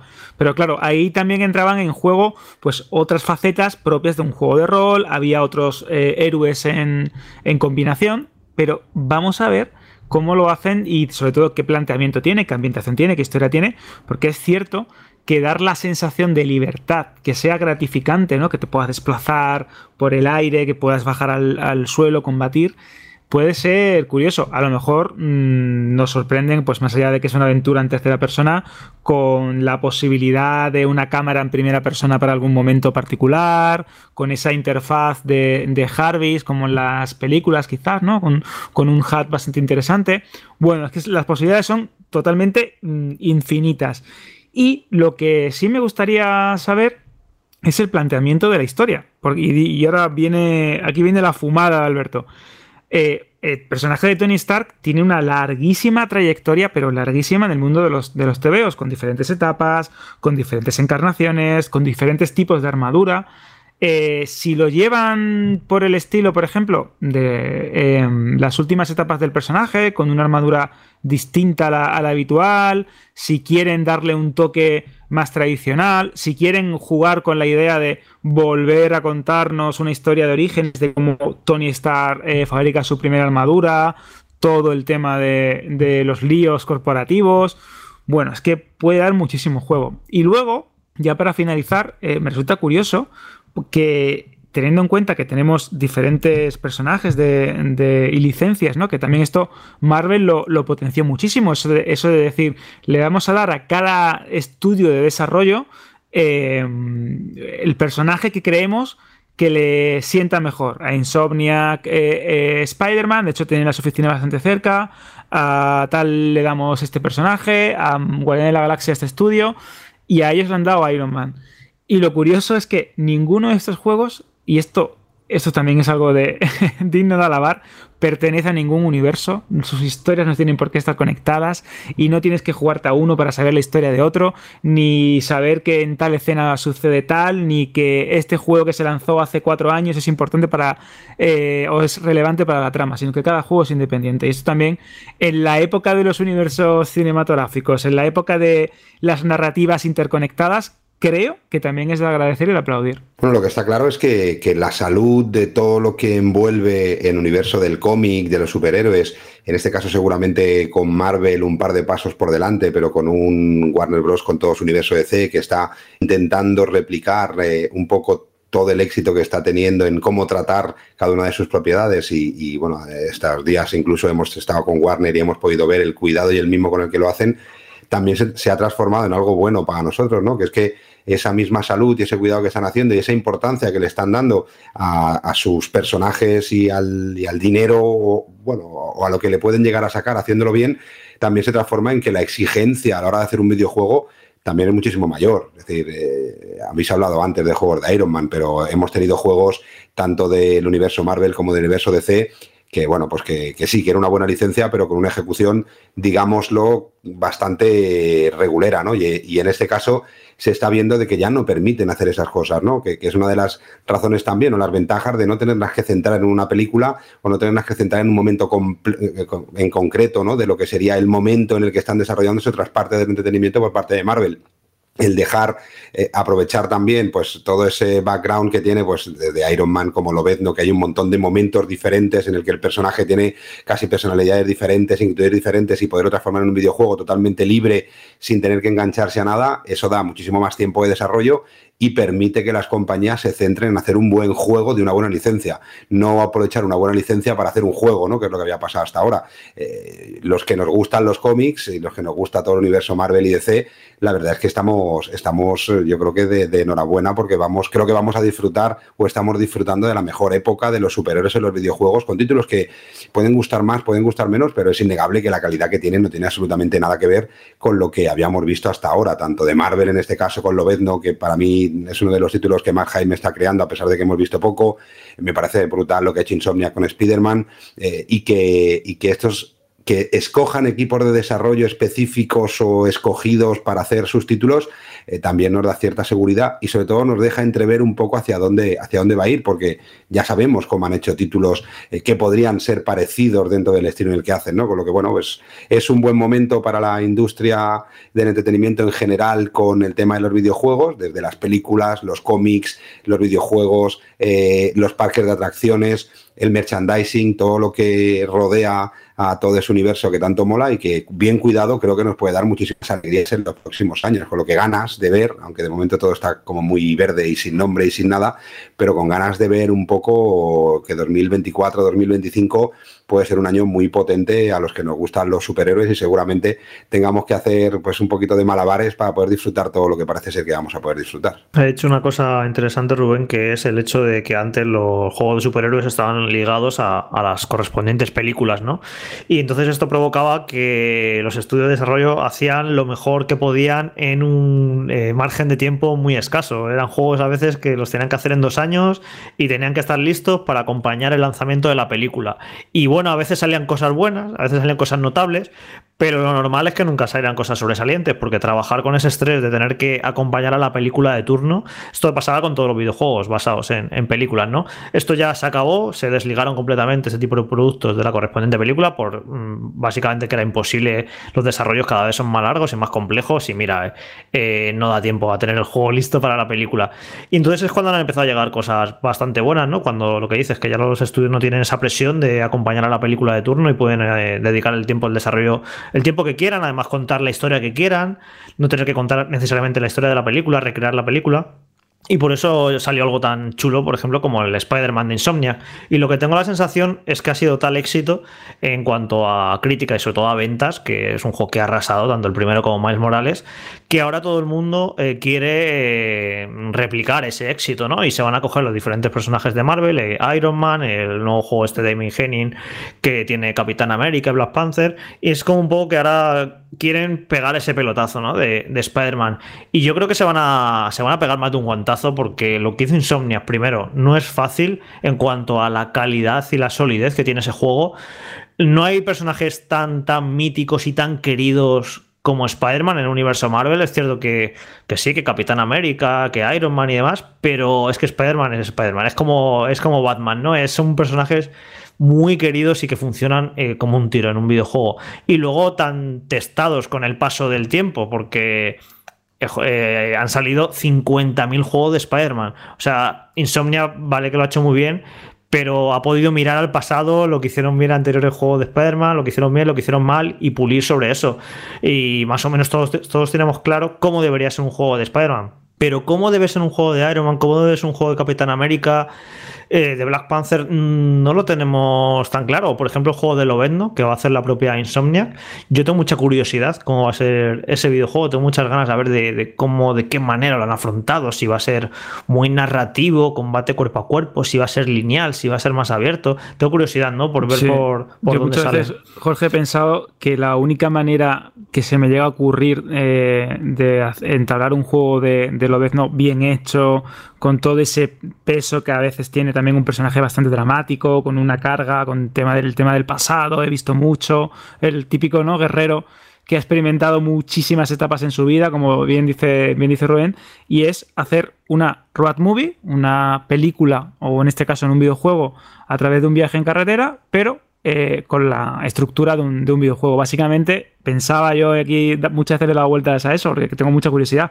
Sería como una suerte de, de Last of Us, pero en, el elemento superhéroe con la, o con las claves de superhéroes, con combates, con todo lo fantástico que ello implica, con una escala mucho mayor, con una eh, eh, fórmula del, realismo totalmente distinta a la del juego de Naughty Dog, pero ese, ese, tipo de juego, ¿no? Un juego en el que lo ves no empieza en un sitio, termina en otro y va recorriendo pues o diferentes etapas de su vida o diferentes eh, partes de Estados Unidos, de Canadá, etcétera, y con una fuerte carga narrativa. Porque ya si me llevas. Es que un juego, Alberto, tío, es que me estás poniendo, vamos, es que un juego eh, con el universo no bien centrado, el universo es tan oscuro, tan, tan radical por su parte, una narrativa tipo Last of Us y con un mm, motor de combate de un Batman eh, Arkham Knights y Spider-Man en cuanto a según y puede ser brutal, ¿eh? O con una contundencia rollo God of War, ¿no? que sepas que cada golpe pesa, que cada elemento del escenario puede tener una repercusión. que, imagínate la propia escena de ese teaser, ¿no? En el que está el propio eh, Logan en ese bar de carretera, ya te da la sensación que pueden ir por ahí los tiros. Luego ya podemos ver diferentes planteamientos. A mí me decepcionaría enormemente que estuviésemos ante el enésimo juego de mundo abierto o con escenarios muy grandes, porque al fin y al cabo haces pequeño al personaje y acabas restándole importancia o impacto. Así que yo creo que una road movie, ojalá nos, nos escuchen, una road movie de Lobezno, pero en formato videojuego, con realismo, contundencia de los golpes y con toda ese, todo ese empaque que rodea a Logan y su pasado. Yo creo que ahí pueden tener un título bastante, bastante interesante. Venga. Pero yo creo que entra ahí el escoger el, el, estudio, ¿no? Es decir, todos sabíamos que si iban a iba, los creadores de XCOM iban a sacar un juego de superhéroes, no iban a hacer una acción en tercera persona, iban a hacer lo que saben hacer, ¿no? Un XCOM pero con superhéroes. Lo dan Insomniac, entendemos que no van a hacer un universo abierto en el que la exploración y la aventura conversacional, Insomniac ya sabemos eh, cómo, cómo, hacen las cosas, ¿no? No creo que ahora veamos a Insomniac eh, haciendo experimentos. Es decir, eso es algo bueno, ¿no? El que escojan la compañía, que no digan, bueno, vamos a escoger esa compañía a ver qué haces, ¿no? Como decía Jorge, vamos a sacar eh, un juego y, y, tú decías dos años, pero dos años en el mejor de los casos, porque al final no nos, no nos olvidemos de que gran parte del pastel es la parte de las pelis y que normalmente hay gran parte del contenido de esas películas que está súper cerrado durante mucho tiempo, ¿no? Imaginaros, oye, tienes dos años porque vamos a sacar una película, tienes dos años para hacer un videojuego, pero solo te vamos a decir que es Iron Man y te vamos a pasar algunos mm, bocetos o algunas imágenes de lo que va a ser el personaje en esa peli, pero de la historia te podemos contar poco, ¿no? Entonces cada vez es más difícil. En PlayStation 1, pues bueno, o en o en, consolas más antiguas era como más fácil hacerlos por los tiempos de desarrollo, pero ahora hacer un triple A eh, han cambiado. Y, y el escoger, oye, Insomnia para Lobezno, yo no espero tampoco un, gran atrevimiento por parte de Insomnia, porque al final Insomniac también tiene muy claro lo que es y en lo que, y en los que son potentes. ¿no? no me imagino ahora haciendo Insomniac un juego de Lobezno eh, que sea de combate por turnos, porque no hubieran escogido Insomniac, ¿no? Por eso no me imagino un juego muy, muy diferente a lo que estamos acostumbrados de este nuevo Iron Man que estamos diciendo, eh, si la dado a ese, a ese equipo de desarrollo para hacerlo. Eh. Eh, da cierta seguridad la tendencia en la que estamos y estamos hablando solo de Marvel,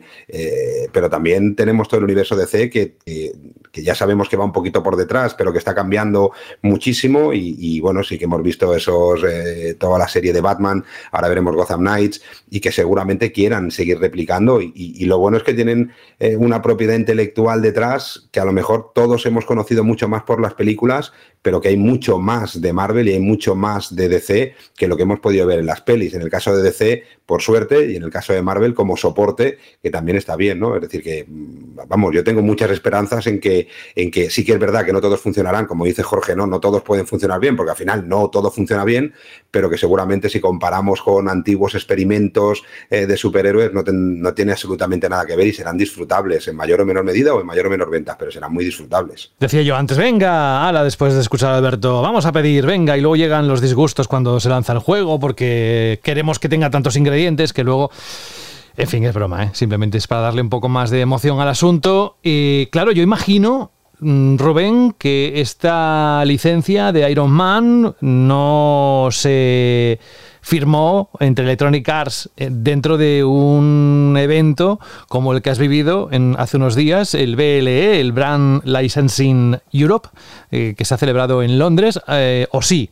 Esto se cierra en otros en despachos, ¿no? Pero aquí, en este evento que has estado hace unos días, ahí hay un montón de marcas que se pueden licenciar y, es un mundo entero, ¿eh? Bueno, yo creo que un, proyecto así tan grande difícilmente se cierra o se le da forma en un evento así pero sí que los primeros contactos se hacen en estos eventos así. Es decir, eh, allí estaban del sector de videojuego y habían muchísimas marcas más de, todo el sector de la moda, de todo el sector, bueno, habían, había licencia de todo, aproximadamente, seguramente de todo, pero es una feria en la que, por ejemplo, Ubisoft tenía un stand brutal, estaba Activision, estaba Sega, que además con un stand muy chulo y, muy centrado en Sonic Frontiers y en licenciar todo lo que es ya no solo Sonic, sino todas sus IPs, pero sobre todo centrándose en Sonic, estaba Konami, que otros años no estaba, estaba Nintendo, estaba Pokémon Company, eh, estaba Commodore incluso, ¿no? No con un stand propio, pero sí con una agencia que lo representa, estaba Atari, es decir, que habían un montón de, compañías de videojuegos que cada vez hay más, además de las grandes compañías eh, conocidas como Warner Bros. o como, como eh, Paramount o como Columbia o como muchas otras.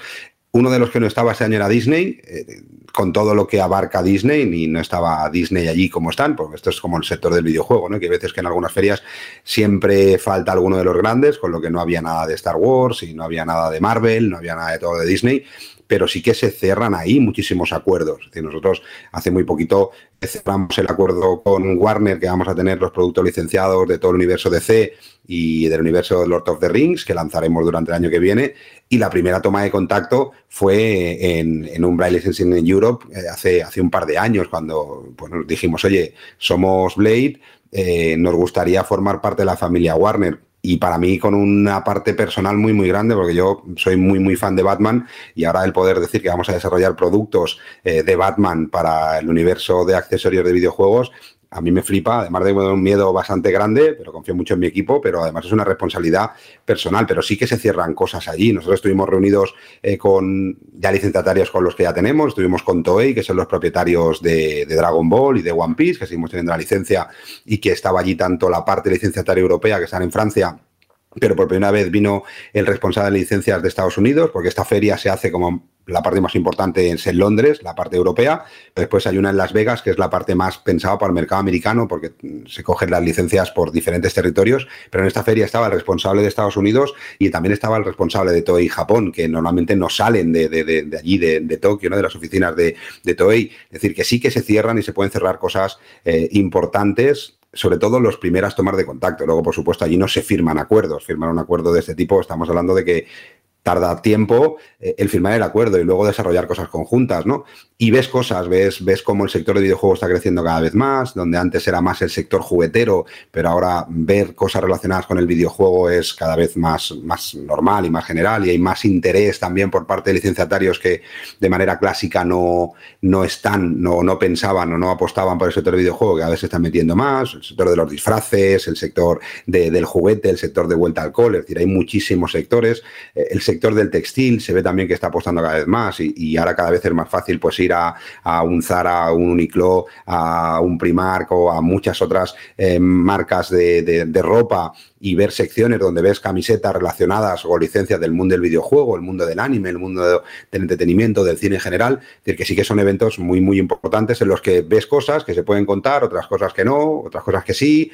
Eh, bueno, por ejemplo, hablas y ves eh, o te dejan entrever pues que, hay un intento por parte de Konami para eh, darle la vuelta un poco a todas sus IPs y bueno, posiblemente algo que ya le dije a Juan en ese momento sin que sea nada oficial, pero tampoco no oficial, porque tampoco había ningún tipo de, bueno, no, embargo. hicieron ninguna previsión ni de embargo ni nada, cosa que por ejemplo en Warner sí, pero con, conversaciones, pues oye, pues te enteras de cositas y, más o menos puedes ver hacia dónde van y algo de ¿Pero qué quieres decir eso? ¿Qué quieres decir? Algo, de, algo de Silent Hill sin decirnos el qué ni si va a ser.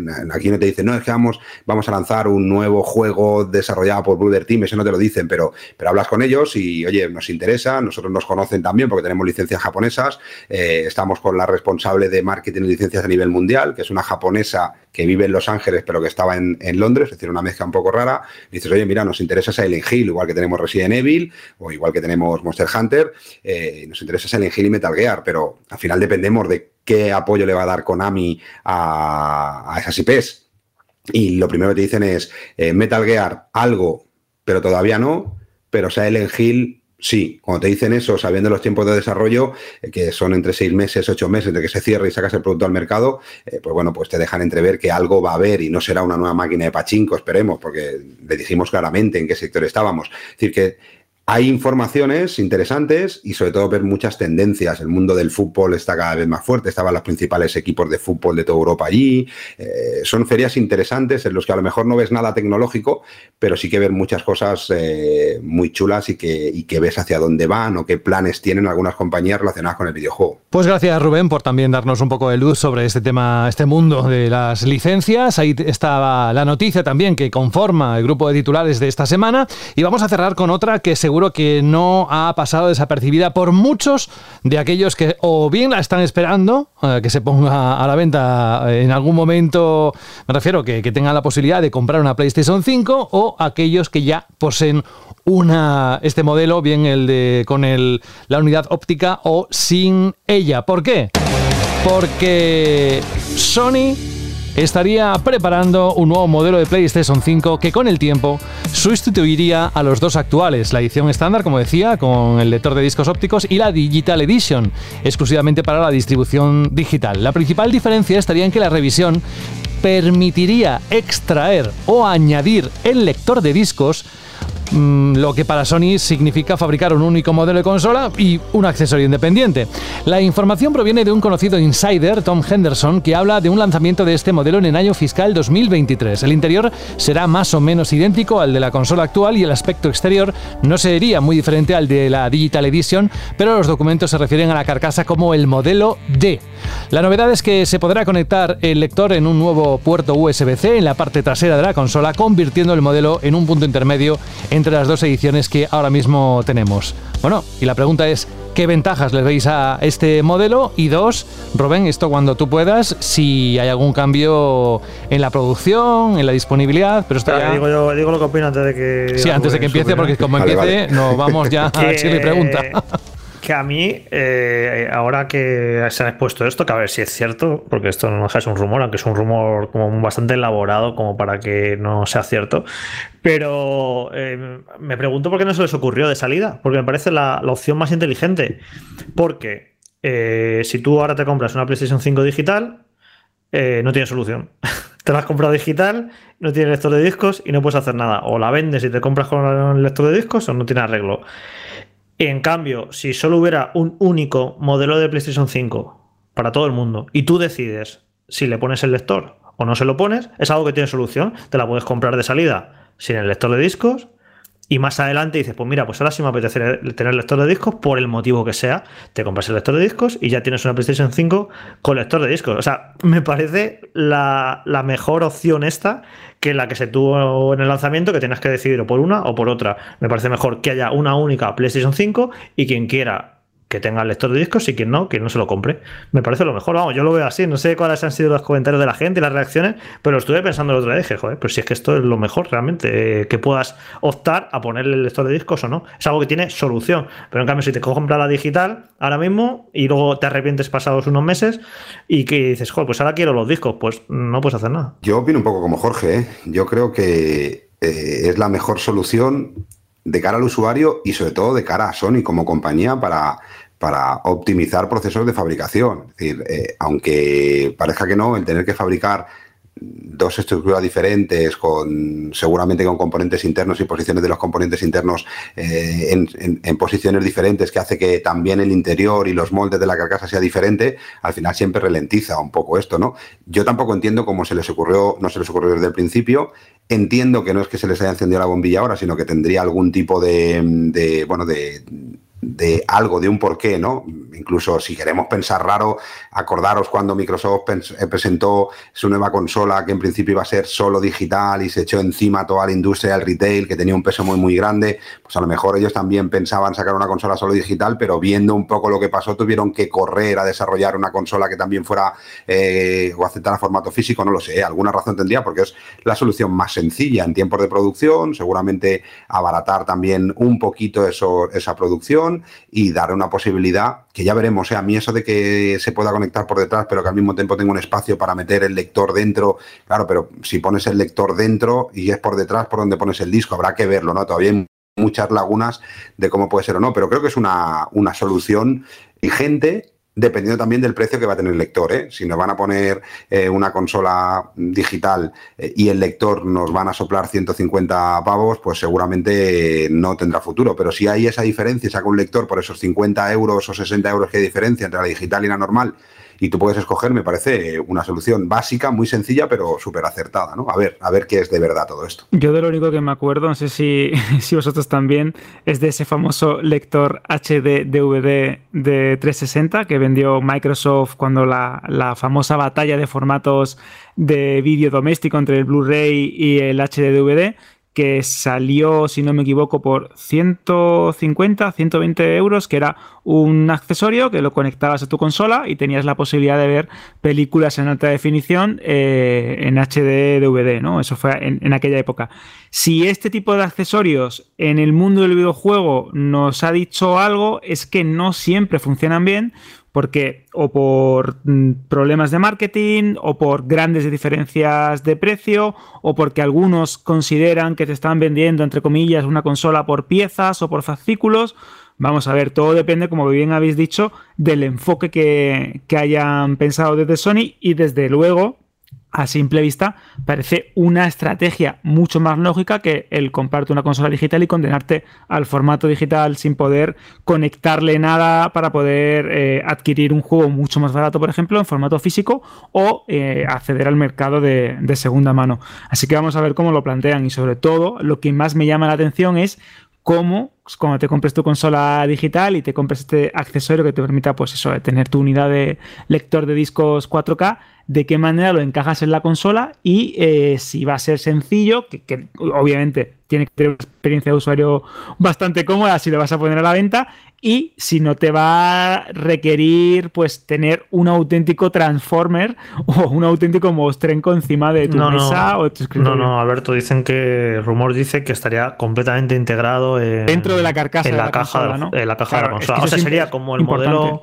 físico de ahora, lo que pasa que sería extraíble la unidad de disco, ¿sabes? Entonces, si tú te la compras y la unidad de disco, pues tú viene en la bahía, pero no tiene el lector de disco, te lo compras y lo insertas ahí. No sería como tener una cosa enchufada con un cable encima del escritorio. No, no, no, no. Sería, vendría integrada en la consola. Bueno, recordarán los más, esto ya referencia viejuna, la PlayStation 2, que tenía abajo del todo una ranura enorme para meter el disco duro, que venía vacío y, era para un futuro si le querían meter el, disco duro, pues algo así, ¿no? Se vendía. el famoso modem, ¿te acuerdas? Que también se conectaba de una manera más, bastante Con tornillos. Exactamente, bastante bueno, complicada. Era, realmente, era disco duro modem, realmente, era la misma pieza. Claro, la, el Expansion Bay, ¿no? sí, sí, era para poder jugar online a, los poquitos juegos que salieron con online, sí. Y una ventaja que también, que te poníamos en el artículo, pero que es importante, sobre todo para los que han tenido eh, PlayStation 2 o PlayStation 3 o, o PlayStation 4 en el pasado, que te petaba el lector fuera de garantía y la consola era inútil. Es decir, tenías que comprar otra consola. Aquí aunque sean mínimos, pero también los hay. Oye, si se te rompe el lector, que en aquel momento arreglarlo eran, un lector de una PlayStation 4, arreglarlo pues eran eh, de 50, 60, 70 euros. Pues oye, si esto vale 50 euros, se te rompe el lector, eh, bueno, pues es una manera también de asegurarte de que no vas a tener un tocho ahí de 700 pavos o de 600 pavos, cuando se te rompa tienes que comprarte otra, ¿no? Yo le veo todo ventajas. Habrá que ver si, si comercialmente es posible o no. Bueno, pues ya lo veremos. Estad atentos a Vandal y cuando salga esa edición, pues ya analizaremos cómo es y, qué ventajas aporta y por qué no lo hizo desde el principio. Aunque seguro que detrás de todo esto hay un abaratamiento de costes. Y Sony, pues ya sabemos exactamente como cualquier compañía eh, qué es lo que buscan. Vale, pues dejamos el bloque de noticias. Cerramos con todo esto, casi una hora y media. No os podéis quejar, a ver qué nos depara la próxima semana. Como siempre decimos, la actualidad manda, pero también manda el regreso de una saga mítica que a Jorge le hacía especial ilusión, como a muchos de vosotros, y que llegó el momento de analizarlo. Vamos a esa parte.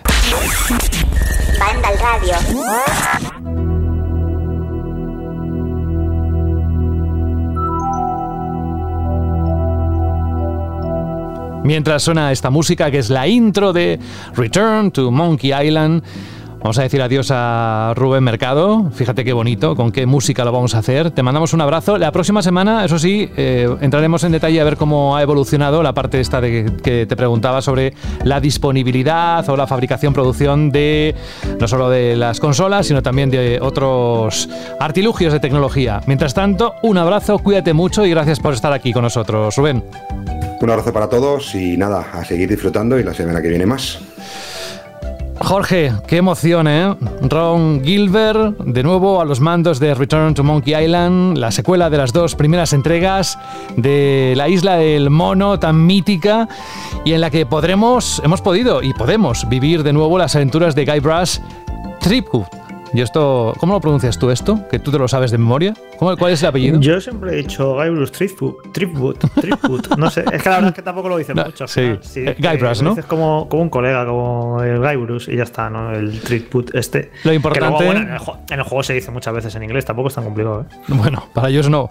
Que digo que menudo gustazo, ¿eh? Que no se todos los días que esto ocurra y además de la forma que lo ha hecho. Eh, un 9 se lleva dentro del análisis de Vandal, pero creo que lo más importante son los detalles de por qué esta obra maestra vuelve a recordar la mítica saga tantas veces recordada y que además poniendo de nuevo si quieres, de moda o subrayando las aventuras gráficas que no tienen ese auge que tenían entonces, ¿no?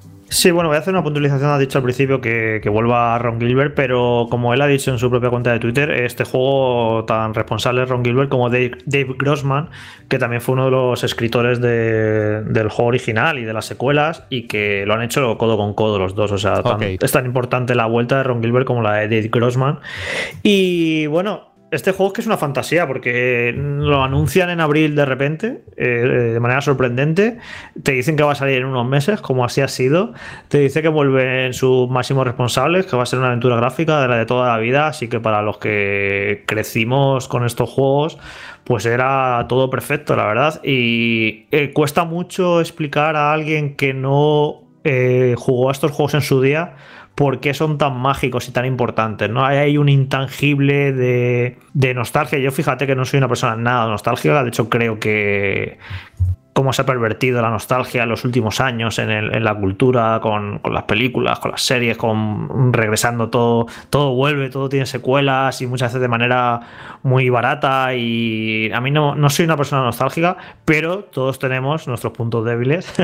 y en mi caso, en el, videojuego, eh, como Monkey Island, es que es algo muy, muy, muy especial porque lo jugué muy jovencito y me impactó muchísimo, me voló la cabeza. Tengo un recuerdo imborrable, o sea, tengo como imágenes de estas que se te quedan grabadas del pasado que dices, ¿cómo me acuerdo de esto si tenía 12 años?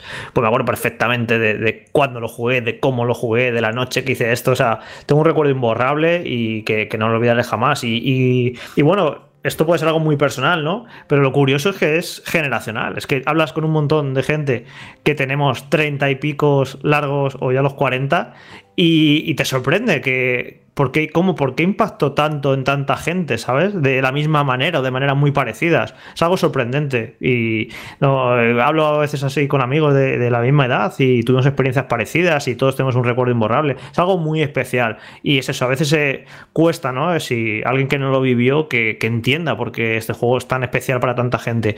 Y por eso que, volviera con los creadores originales y todo tan perfecto, pues estábamos todos dando palmas con las orejas. El único punto negro de todo esto fue que cuando se empezó a mostrar en imágenes, pues tuvo una reacción muy negativa por parte de ciertos fans porque no gustó el estilo artístico, el, diseño artístico, porque es cierto que es bastante rupturista con lo que eran los Free Monkey Island, ese pixel art tan bonito, pues aquí es otro estilo diferente, que este estilo tiene sus motivos. ¿eh? Eh, hacer un juego pixel art o hacer un juego con un arte dibujado a mano, súper detallado y súper bonito, eh, es muy caro y es muy difícil. Y este juego hay que dejar claro que es un juego indie que ha hecho un equipo muy pequeñito, de apenas 12-15 personas, estuve leyendo en una entrevista. O sea, es una saga muy conocida, es una saga que pertenece a Disney, pero la producción del juego, el desarrollo del juego ha sido eh, de un equipo muy pequeñito. Entonces, hacer ese estilo artístico que hubiera deseado la gente, que le hubiera gustado, hacer un buen pixelar y animar todo eso, es muy complicado, muy caro, muy difícil. Y este juego no se habría hecho en dos años como se ha hecho, sino que se hubiera ido a 4 o 5, hubiera tenido que tener un presupuesto mucho mayor. Era ciertamente inviable, a no ser que a Disney se hubiera vuelto loca de repente y hubiera puesto un montón de dinero encima de la mesa. Pero entonces no hubieran tenido la libertad creativa que han tenido para hacer absolutamente lo que han querido. Esto ha sido como ha tenido que ser.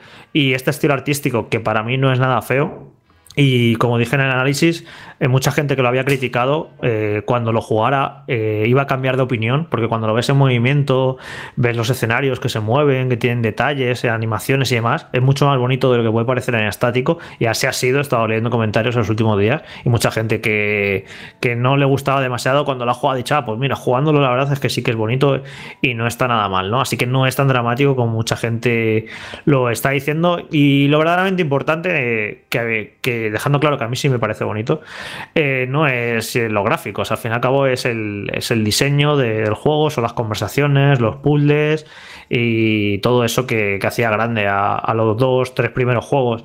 Y en eso cumple sobradamente.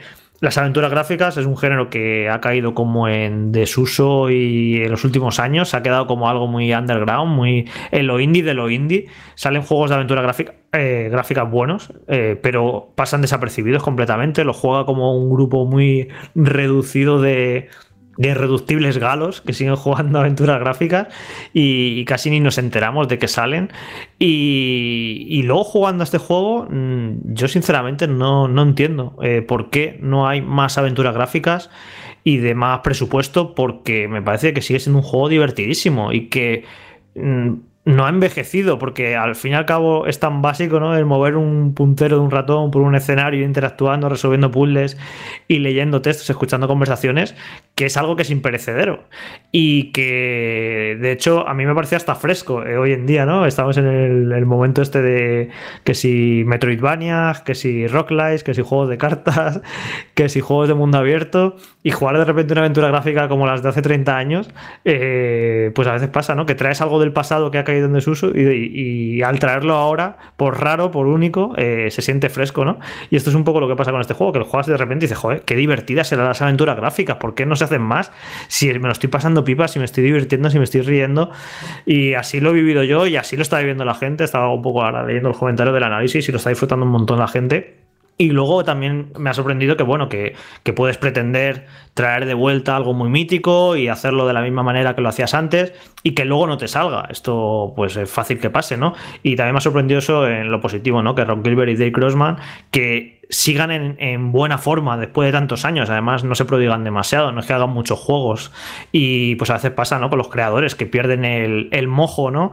Eh, que tú puedes haber sido un buen diseñador de videojuegos a finales de los 80, a principios de los 90, pero si no has seguido trabajando y no te has seguido actualizando, pues a lo mejor ya no se te pasó el momento, ¿no? Además, dicen que los, que los creadores, pasa también en, el cine, ¿no? Con los directores de cine, que tienes, puedes tener una época dorada de 5 o 10 años muy buenos, pero luego no pierdes un poco eso, ¿no? Ah, luego están las excepciones, ¿no?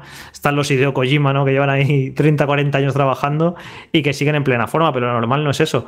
Y me ha sorprendido, ¿no? Eh, lo bien, lo buena forma que han demostrado está Ron Gilbert y Dave Grossman a la hora de escribir, a la hora de diseñar, de problema ni aristas y vamos, era lo que, lo que tenía que ser, la verdad. Lo he disfrutado un montón y, bueno, cualquier amante de las aventuras gráficas y especialmente si eres de los nostálgicos de Monkey Island, este juego es un, es un regalo, ¿no? Es un tópico decir, no, tal, este juego es un regalo. Os aseguro que este juego es un absoluto regalo para, para los fans de esta saga y del género. Qué pena que no sea más habitual el tenerte en los análisis y que nos lo expliques con, de esta manera, Jorge, porque yo es que me quedo embobado. Y mira que lo he estado jugando nada. Creo que he estado media hora con la edición de, de la Switch, que me ha encantado, por cierto, cómo suena y cómo se ve también. Y, vamos, que, estoy enganchado, eh, al menos en, los próximos, en las próximas semanas. ¿A ti te parece bonito o qué? A mí me parece, bueno, claro, yo jugué al primero, pero hace mucho, mucho tiempo y la verdad es que los gráficos son, son graciosos, tiene mucho color, está muy, muy decorado y, y me parece que en la parte gráfica cumple perfectamente, al menos por lo que, claro, yo no soy un fan de esos que ha jugado todas las, eh, las entregas, que se ha hecho una idea, que bueno, que es algo que casi como sagrado, ¿no? Y casi es como un sacrilegio, ¿no? El cambiar un poco la forma en la que has vivido otros títulos. Yo me lo estoy pasando muy bien, por cierto, tú la has jugado, me parece que empecé. Sí, sí, sí, a ver si eh, la gente tiene derecho a que no le guste, ¿vale? E incluso derecho a enfadarse, evidentemente. Fue más lo desagradable cómo se comportaron respecto a Ron Gilbert y demás. Fueron desagradables en Twitter. Dijo Ron que iba a estar unas semanas, unos meses hasta el lanzamiento sin, sin interactuar demasiado. Fue, fue hostil, ¿no? Como son tantas cosas hoy en día. Eh, cuando algo no gusta, pues eh, vale, tú puedes expresar tu opinión, esto no me gusta, hubiera preferido que fuera de otra manera, pero ya es la gente que se que falta respeto, que se vuelve desagradable. Fue esto lo, lo negativo. Yo entiendo que, que, bueno, eso, que no gustara. De hecho, la gente se olvida pero el estilo artístico del Monkey Island 3, el de Curse of Monkey Island, que ahora es un juego casi indiscutible, que se considera bueno y se considera bonito, ya en su día no gustó. su estilo artístico, porque era muy rupturista respecto a los dos primeros. Es que esto es más viejo que, bueno, y ya mencionado antes también lo de eh, el Wind Waker. Eh, bueno, yo me acuerdo perfectamente, como si fuera ayer, cuando se anunció el Wind Waker, que fue, vamos, fue un shock para los fans de Zelda, porque ellos querían algo realista, como una demo que cuando se presentó GameCube, se presentó una demo técnica de un posible Zelda muy realista, muy sofisticado, y de repente saca Nintendo este Wind Waker eh, con este estilo de animación cartoon y fue muy mal recibido. Fue recibido de una manera súper hostil. Y luego, ¿qué pasó? Que al final la gente lo jugó, la gente vio una lo, bonito que era, lo, lo bonito que era, que era parecía que como jugar una película de animación y a la gente le encantó. Y ahora Wind Waker está bien visto, pero igual fue muy mal recibido en su momento. Los, los cambios así drásticos y tal, pues los fans pues, muchas veces no reaccionan bien. Y yo creo que al final, después de todo lo que ha ocurrido con este Monkey Island, la gente que lo está jugando y lo está disfrutando, al final este estilo artístico no va a ser visto de manera negativa cuando, cuando pasen las semanas y los meses. Lo importante es que ya está aquí, ya lo podéis disfrutar. Return to Monkey Island. Fíjate qué pedazo titular, si nos lo hubiesen dicho hace ya, pues yo qué sé, cinco años, ¿no? Pues está ya a la venta desde esta misma semana y por lo que estás diciendo, y es verdad, porque eh, repasando un poco la historia, esas rachas de, enfados que hay por ciertas cosas se vienen sucediendo. Lo que pasa es que yo creo que eh, Internet y sobre todo las redes sociales permiten que todo el mundo pueda opinar y se ve más claro con lo que antes igual era una conversación entre amigos. Ahora eh, ese espacio de amigos donde se comentan es, es enorme, ¿no? Eh, bueno, a ver lo sí, que ocurre bueno. también con la película, con el teaser, el primer teaser de la película de Mario que se estrena el 6 de octubre, a ver qué reacciones hay. Bueno, bueno, pues seguro que ya verás, se, se liará y luego la película estará bien y, y se nos pasará el berrinche. Un, un, par de apuntes ya para acabar con lo de Monkey Island. Eh, bueno, eh, uno es un deseo, que ojalá este juego funcione muy bien y venda muy bien y esto haga que más compañías inviertan en aventuras gráficas. Por favor, quiero más aventuras gráficas.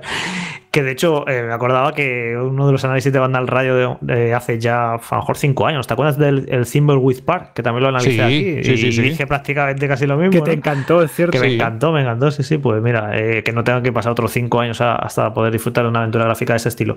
Y otra, otro apunte, el, el juego, no sé si lo habrás visto, pero incluye un sistema de pistas integrado aparte de que te deja elegir entre un modo casual y un modo normal o difícil, eh, no elijáis el modo casual porque no, no, le veo mucho sentido y elegir el modo eh, normal.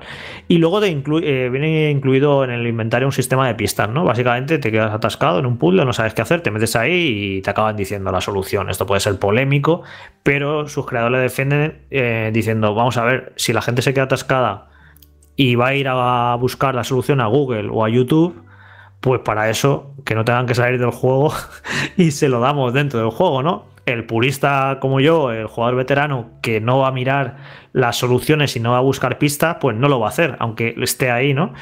Y yo recomiendo a todo el mundo que realmente es un juego, no es difícil, no es como los juegos clásicos de, aquella época de los 90, que sí que tenían puzzles muy injustos y muy absurdos, que no te daban ninguna pista y tienes que hacer a veces cosas, combinar objetos y cosas que no tenían ningún sentido. Aquí si prestáis atención a lo que os dicen los personajes, a las conversaciones y demás, os aseguro que de todos los puzzles hay pistas. O sea, menos uno al principio del juego, que es un poco, además se está atascando todo el mundo, lo hablé anoche con Carlos y se quedó atascado. Creo que está mal, ese puzzle está mal diseñado porque no te dan, no te dan pistas en condiciones y creo que está un poco mal, además al principio del juego. Menos esa, ese único, en general, todos los puzzles y todo lo, y cómo avanzar en el juego, si prestéis la suficientemente atención, hay pistas. O sea, no hace falta eh, recurrir a. Intentad un poco entregaros a los brazos de la frustración, que la hemos olvidado los últimos años, porque los juegos cada vez ponen más puntos de control, ponen más eh, ayudas para que no nos frustremos. Parece que eh, las compañías tienen miedo a que los jugadores nos frustremos, pero parte del encanto de este tipo de aventuras, en mi opinión, era frustrarse atascarse. Era no dar con la solución estar dando vueltas y vueltas y vueltas y tirarte una hora y tirarte dos horas. Y yo siempre lo comentaba, ¿no? Esto lo sabe cualquier eh, jugador experimentado del género. Muchas veces, si no dabas con la solución y, y te cabezonabas y te estabas dando de cabezazo contra una pared, lo mejor era cerrar el juego irte a hacer otra cosa o dejarlo hasta el día siguiente y al día siguiente eh, volvías al juego y solucionabas el puzzle de la primera. Era como que la mente necesitaba refrescarse, eh, coger un punto de vista diferente y llegabas al día siguiente y, te lo pasabas a la primera. Pero no recurráis al sistema de pistas. O sea, eh, o sea parte de eso, la, de la, gracia del género, era atascarse, era frustrarse a veces y luego, pues bueno, pues lo intentas otro día a ver si, a ver si lo haces. Y además que teniendo en cuenta los pocos juegos que salen de este estilo y no sé cuántos años habrá que esperar para poder disfrutar de un nuevo Monkey Island o si siquiera sale uno, pues que no pasa nada, que os tires ahí unos días intentando comeros el tarro para, superarlo, que yo creo que, además luego os va a resultar mucho más eh, gratificante si acabáis el juego sin haber tenido que, utilizar ese sistema de pistas. Muchas gracias Jorge, yo insisto, qué bien le sienta a la Switch un juego así, qué bien se ve, cómo se disfruta y si es la OLED ya por la gama de colores, eh, el brillo, es maravilloso. Bueno, yo recomiendo jugarlo en PC porque para mí este género es tu, con tu ratón, en el escritorio, te sacas un refresco, incluso un aperitivo y te pones ahí. A mí me hace un género muy de, PC, Y, de estar ahí en el escritorio con el ratón. Mira, mira cómo defiende eso. Bueno, y los que no tenemos un PC, pues tenemos la, la Switch. Vamos a dejar el análisis, tenéis más detalles dentro de la página web, evidentemente. Jorge firma este análisis con S9, Return to Monkey Island.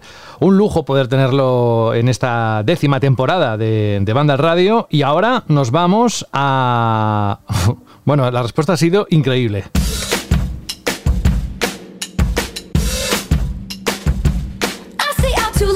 Alberto, recuerda que dijimos la semana pasada, no la pregunta en sí, sino qué sorteamos de aquí a final de octubre a todos aquellos que nos manden un audio en algún momento, aunque sea solo una vez, respondiendo a la chirle pregunta cualquiera de las que lancemos de aquí a final de octubre. Pues cortesía de nuestro amigo Rubén Mercado y de FRTech tenemos dos auriculares, no uno, sino dos auriculares Enso, que es el tope de gama, un auricular chulísimo con unos, unos acabados impresionantes, con micrófono ideal para jugar, para disfrutar incluso a lo mejor de una, de una película, para jugar online, porque también tienes ese micrófono para comunicarte. Tenéis esos dos auriculares Enso, ¿vale? Que yo creo que son guapísimos. Si no lo sabéis cómo son, buscas en Google y, te aparecen las imágenes o en la página web de FRTech y se sortearán entre todos los participantes a la Chirly Pregunta de aquí a octubre, efectivamente. Pues lo lanzamos la semana pasada y ¿Cuántas respuestas hemos tenido? Pues 14 audios, ni más ni menos, que vamos a repasar de forma ligera y también algún comentario dentro de iBox. Pero primero, y además eh, te voy a decir que me ha llegado ya por varios sitios que la pregunta era muy interesante y que invitaba mucho a participar. ¿Qué, pregunta hiciste de? Pues eh, os preguntábamos, ¿no? Porque creo que era curioso, ¿no? Por la demo, la beta o la prueba o incluso el tráiler que os llegó a convencer a la hora de comprar un juego. A día de hoy estábamos totalmente informados, tenemos cientos de fuentes, noticias, redes sociales, podemos saber casi o incluso nos telegrafían las compañías, ¿no? Como es un juego a la hora de, de, venderlo. Y antes, pues tenía más misterio coger el disco que venía en la revista oficial, mm, probar un juego que podías disfrutar meses antes con una prueba de acceso anticipado, ver ese tráiler tan importante en un E3, en una feria, o cuando se preparaba una nueva saga de tu, de tu título favorito, o incluso de un juego que no conocías. Y yo creo que eso es interesante. Así que yo creo que también efectivamente hemos tenido respuestas que han desarrollado ese sentimiento de sorpresa, ¿no, José? Cuando ves un tráiler, un teaser, un avance. Yo con alguno... Muy, muy interesante. Con alguno de ellos me identifico, ¿eh? Luego diré cuál. Me identifico completamente, o sea que si me lo preguntaras a mí casi te vale la respuesta. Las mismas respuestas, sí, te iba a decir. ¿Empezamos con nuestros primeros audios? Exacto, tenemos los audios de José Luis, de Javier y de nuestro queridísimo Oliver. Hola amigos de Vandal, me llamo José. Respecto a la Shirley pregunta, hace muchísimos años jugué a una demo de Dreamcast y el videojuego del que os hablo fue a Toy Commander. Seguidamente mm, recé y se me cumplió el deseo y me compraron el videojuego de Toy Commander, el cual me vicié muchísimo y al cual he hecho mucho de menos ese tipo de videojuegos en las nuevas videoconsolas. Así que nada, esta es mi Shirley respuesta. Un abrazo y espero la semana que viene. Querido equipo de Banda al Radio, os saludo desde Nantes, en Francia. Soy Javier Roselló y bueno, confesaros que aunque yo soy un Nintendero de pro de siempre y el próximo Zelda lo espero muchísimo, un tráiler que que me convenció eh, del todo para comprarme no solo el juego, sino también la consola fue el Uncharted 4 y la Play 4 que me pareció y aún a día de hoy me parece un juego fantástico, vaya maravilla. Un saludo y un abrazo. Buenas chicos y chicas de banda, aquí Oliver una vez más. Pues me acuerdo que fue para el 2015, creo que en el E3 que hicieron la presentación de Until Dawn, que encima lo cogí empezado ya la demo. Y me acuerdo que es que fue arrancar, verlo y eh, enamorarme completamente del juego en ese momento. O sea, flipé con los, con los gráficos que tienes, que me voló la cabeza. Y desde entonces dije, tengo que comprármelo, o sea, lo necesito. Y, y, me acuerdo que es que encima no, no, sabía cómo se llamaba el juego hasta tiempo después. Pero en fin, lo vi, me enamoré y me lo compré y no me duró ni tres días que yo lo platiné. Pero bueno, venga chicos, un abrazo. Es que esos momentos se te graban en la retina y luego ya el cerebro funciona, la mente funciona de determinada manera y hace que desees ese juego. Y evidentemente Totalmente. todos tenemos casos, ¿eh? Totalmente. De hecho, cuando hablaba nuestro, nuestro estudiante José sobre eh, Toy Commander y ese tipo de juegos de acción, en este caso que era un, era un, un soldado de plástico, que eso es como que hubo una época que había muchos títulos de ese estilo, un soldado de plástico, rollo Toy Story, que iban por diferentes niveles, como habitaciones, como cocinas. Ese tipo de juegos era muy, muy, muy habitual verlos en revistas, en trailers, en recopilaciones que venían los famosos discos demo. Y claro, era una manera de venderte un juego que quizás pues no le hacías demasiado caso en las estanterías cuando pasabas por la tienda de videojuegos o por una gran superficie o por cualquier tipo de tienda, pero claro, veías esa demo, la probabas, te gustabas, te enganchabas y acababas eh, jugándolo. Yo, por ejemplo, ahora que lo pienso, es cierto que hay trailers o hay avances que mm, para mí personalmente me marcaron por completo. Y uno de ellos, este es muy curioso, es el de eh, Halo 2, el de la secuela, con ese jefe maestro en esa nave que abría la compuerta y se lanzaba a la Tierra y veías las naves del pacto bombardeando. Bueno, pues ese, ese tráiler o ese avance o ese eh, adelanto me vendió el juego por completo y la sensación que tuve y esto es bastante también curioso, ¿no? Jugando en la primera Xbox a, la segunda parte de las aventuras del jefe maestro, eran constantes porque recordaba la epicidad y ese momento de, de, ese avance. Con lo cual, una buena campaña de marketing o un buen anuncio también puede ayudar a venderte un juego y a trasladarte ese sentimiento que quieren no ofrecer los claro, desarrolladores. Claro, claro, absolutamente. Vamos con otros tres oyentes que han mandado su audio. Exacto, Josep, José Manuel y David. Hola amigo de Vandal, sobre todo yo reivindico que, que vuelvan las demos. Las demos, yo sí que me he comprado muchos juegos, sobre todo hace, hace años, por las demos, incluso el Mafia 3 me lo compré por una demo.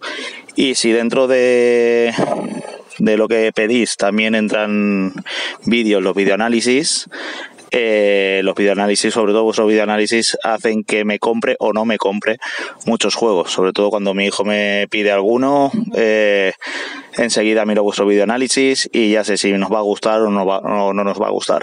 Por favor, eso sí que no, que no se acaben nunca los videoanálisis. Un abrazo. Muy buenas, bandaleros. Soy José de Málaga y aprovecho este incentivo para mandar mi primer audio. Respondiendo a la chili pregunta y haciendo un breve repaso, diría que las demos que me hicieron comprar mis primeros juegos y que recuerdo con mucho cariño fueron en Play 1, Tekken 2 y Medieval. Viajando más a la actualidad, recuerdo como muy impactantes los trailers de Killzone 2 y de Watch Dogs que también me hicieron comprar el juego y aunque tuvieron downgrade los disfruté mucho. Y para terminar, la demo más actual y que me ha hecho comprar el más reciente juego ha sido Live Alive. Un saludo a todos y gracias por tan genial programa que me hace pasar buenos ratos cada viernes. Hola bandalorianos nianonianos. A mí el trailer que me hizo comprar un juego y no solamente un juego, sino que también una consola, fue el de Gears of War con la musiquita de Mad World de fondo. Ese tráiler tan intimista, pero que a la vez mostraba tanta violencia, me, me enamoró y dije, esa consola la quiero para jugar a ese juego. Así que ese tráiler me, me marcó. Bueno, pues muchas gracias. Ahí está David, ahí está. Me representa David completamente. Me pasó exactamente lo mismo. Y además lo ha contado Rubén muchas veces, ¿eh? eh que fue así. Te lo iba a decir porque creo que esa saga es muy importante. También, de hecho, es el nexo de unión ¿no? que tienes con Rubén. Y eh, lo bonito de, ese tráiler es, eh, un, es un, un concepto que, se, que realmente te está contando la historia del juego, la ambientación, unas criaturas que surgen del suelo, una sociedad, una civilización en ruinas, eh, militares que deambulan por las calles, criaturas ¿no? que están acechando en la oscuridad y consiguen precisamente contarte de qué va el juego. Ahí tienes la música consiguen cortantes de qué va el juego, pero sin reventártelo, ¿no? Sin chafarte la sorpresa. Y de hecho, esa música también para los que os gusta el cine es Donnie Darko. sí, de los pelos de punta. Cuando recuerdo, eh, tenía varias tiendas Rubén de videojuegos, accesorios, y lo tenía en los monitores. Y entonces pues, no recuerdo exactamente para qué fui, supongo que para hablar de algún programa o lo que sea. Y lo vi y dije, ¿qué es esto, Rubén? Y yo lo quiero. Y, la música, desde luego, también un, lo decías antes, una campaña bien, un tráiler bien hecho, bien contado, bien dirigido a un público que se puede dejar seducir, evidentemente. Nos lo están contando los propios oyentes y no es nada nuevo. Eso funciona y vaya que sí. Vamos con algún comentario de iBox. Perfecto, mira, vamos a con el, vamos con el comentario de Armero835, que me encanta el nick, cada vez que lo leo me río, que dice, pregunta Shirley, dos puntos, Ano Mutationen fue el juego del que no tenía ni idea de su existencia y gracias a una demo dije, ¡ole! Porque además es de ese estilo que me encanta. Pero el estilo manga, ya no solo el estilo manga, sino esa vista 2,5D como la de Hércules en PlayStation 1. Qué gran juego, por cierto, ese título, de Hércules en la primera PlayStation. Recomendado, nos dice. Y aparte, pues, gracias Vandal, como viendo, muchas gracias por esta pregunta y por el programa que hacemos cada semana. También tenemos otro comentario que es el de Roberto Núñez, también en iBox, que dice: Vandalorianos queridos, sobre la pregunta, sin duda el tráiler que me vendió un juego por completo fue el avance en reverse ¿no? del primer Dead Island. No tenía ninguna gana del juego, pero después de ver ese tráiler lo compré de inmediato. Tremenda decepción me llevé. Esto también es verdad que creo que ha pasado más de uno con este, con este tráiler, con este avance y con este juego en concreto. Muy buena iniciativa el regalo. Me encantaría participar, pero vivo muy lejos. Aún así, me sumaré con un audio cuando la vida me lo permita. Un abrazo grande, compas. Roberto, ¿tienes tiempo para mandar un audio? Son 20-30 segundos. Lo mandas a radio.bandal.net y participas. Merece la pena. Hazme caso. Como hicieron los siguientes oyentes, ¿a quién escuchamos? A Carlos Aquino y a José Luis. Buenas, gente de Vandal. A mí, el juego, cuyo trailer me volvió completamente loco y no me quedó más remedio que ir a por el juego, fue Final Fantasy VII Remake, el cual además pude disfrutar muchísimo. Hola, soy Kino desde Cádiz. Bueno, pues hay muchísimas demos y, trailers, ¿no? Pero yo me quedaría con la del primer Bioshock en Xbox 360, que realmente fue increíble. Sus gráficos, su ambientación, algo muy, muy por encima de lo que se había visto en, en PS2 y la primera Xbox. Y, bueno, acabó en una saga legendaria y, desde luego esa demo, por supuesto, me vendió el juego, así como su, su tráiler, por supuesto, pero sobre todo la demo. Venga, un saludo. Buenos días, banda del radio, aquí José Luis, maestro José Luis, que algunos ya me conocéis. Pues mando este audio para dar primera enhorabuena por la temporada 10 y para Chile pregunta de esta semana. en mi caso, la demo reciente que me hizo probarla en la eShop en este caso y comprarlo desde el Metroid 3. Sabía que iba a ser un juegazo, pero no sabía hasta qué punto me iba a gustar. Así que probada y comprado. Muchas gracias, un saludo. Madre mía, José Luis, qué, viento tenías ahí.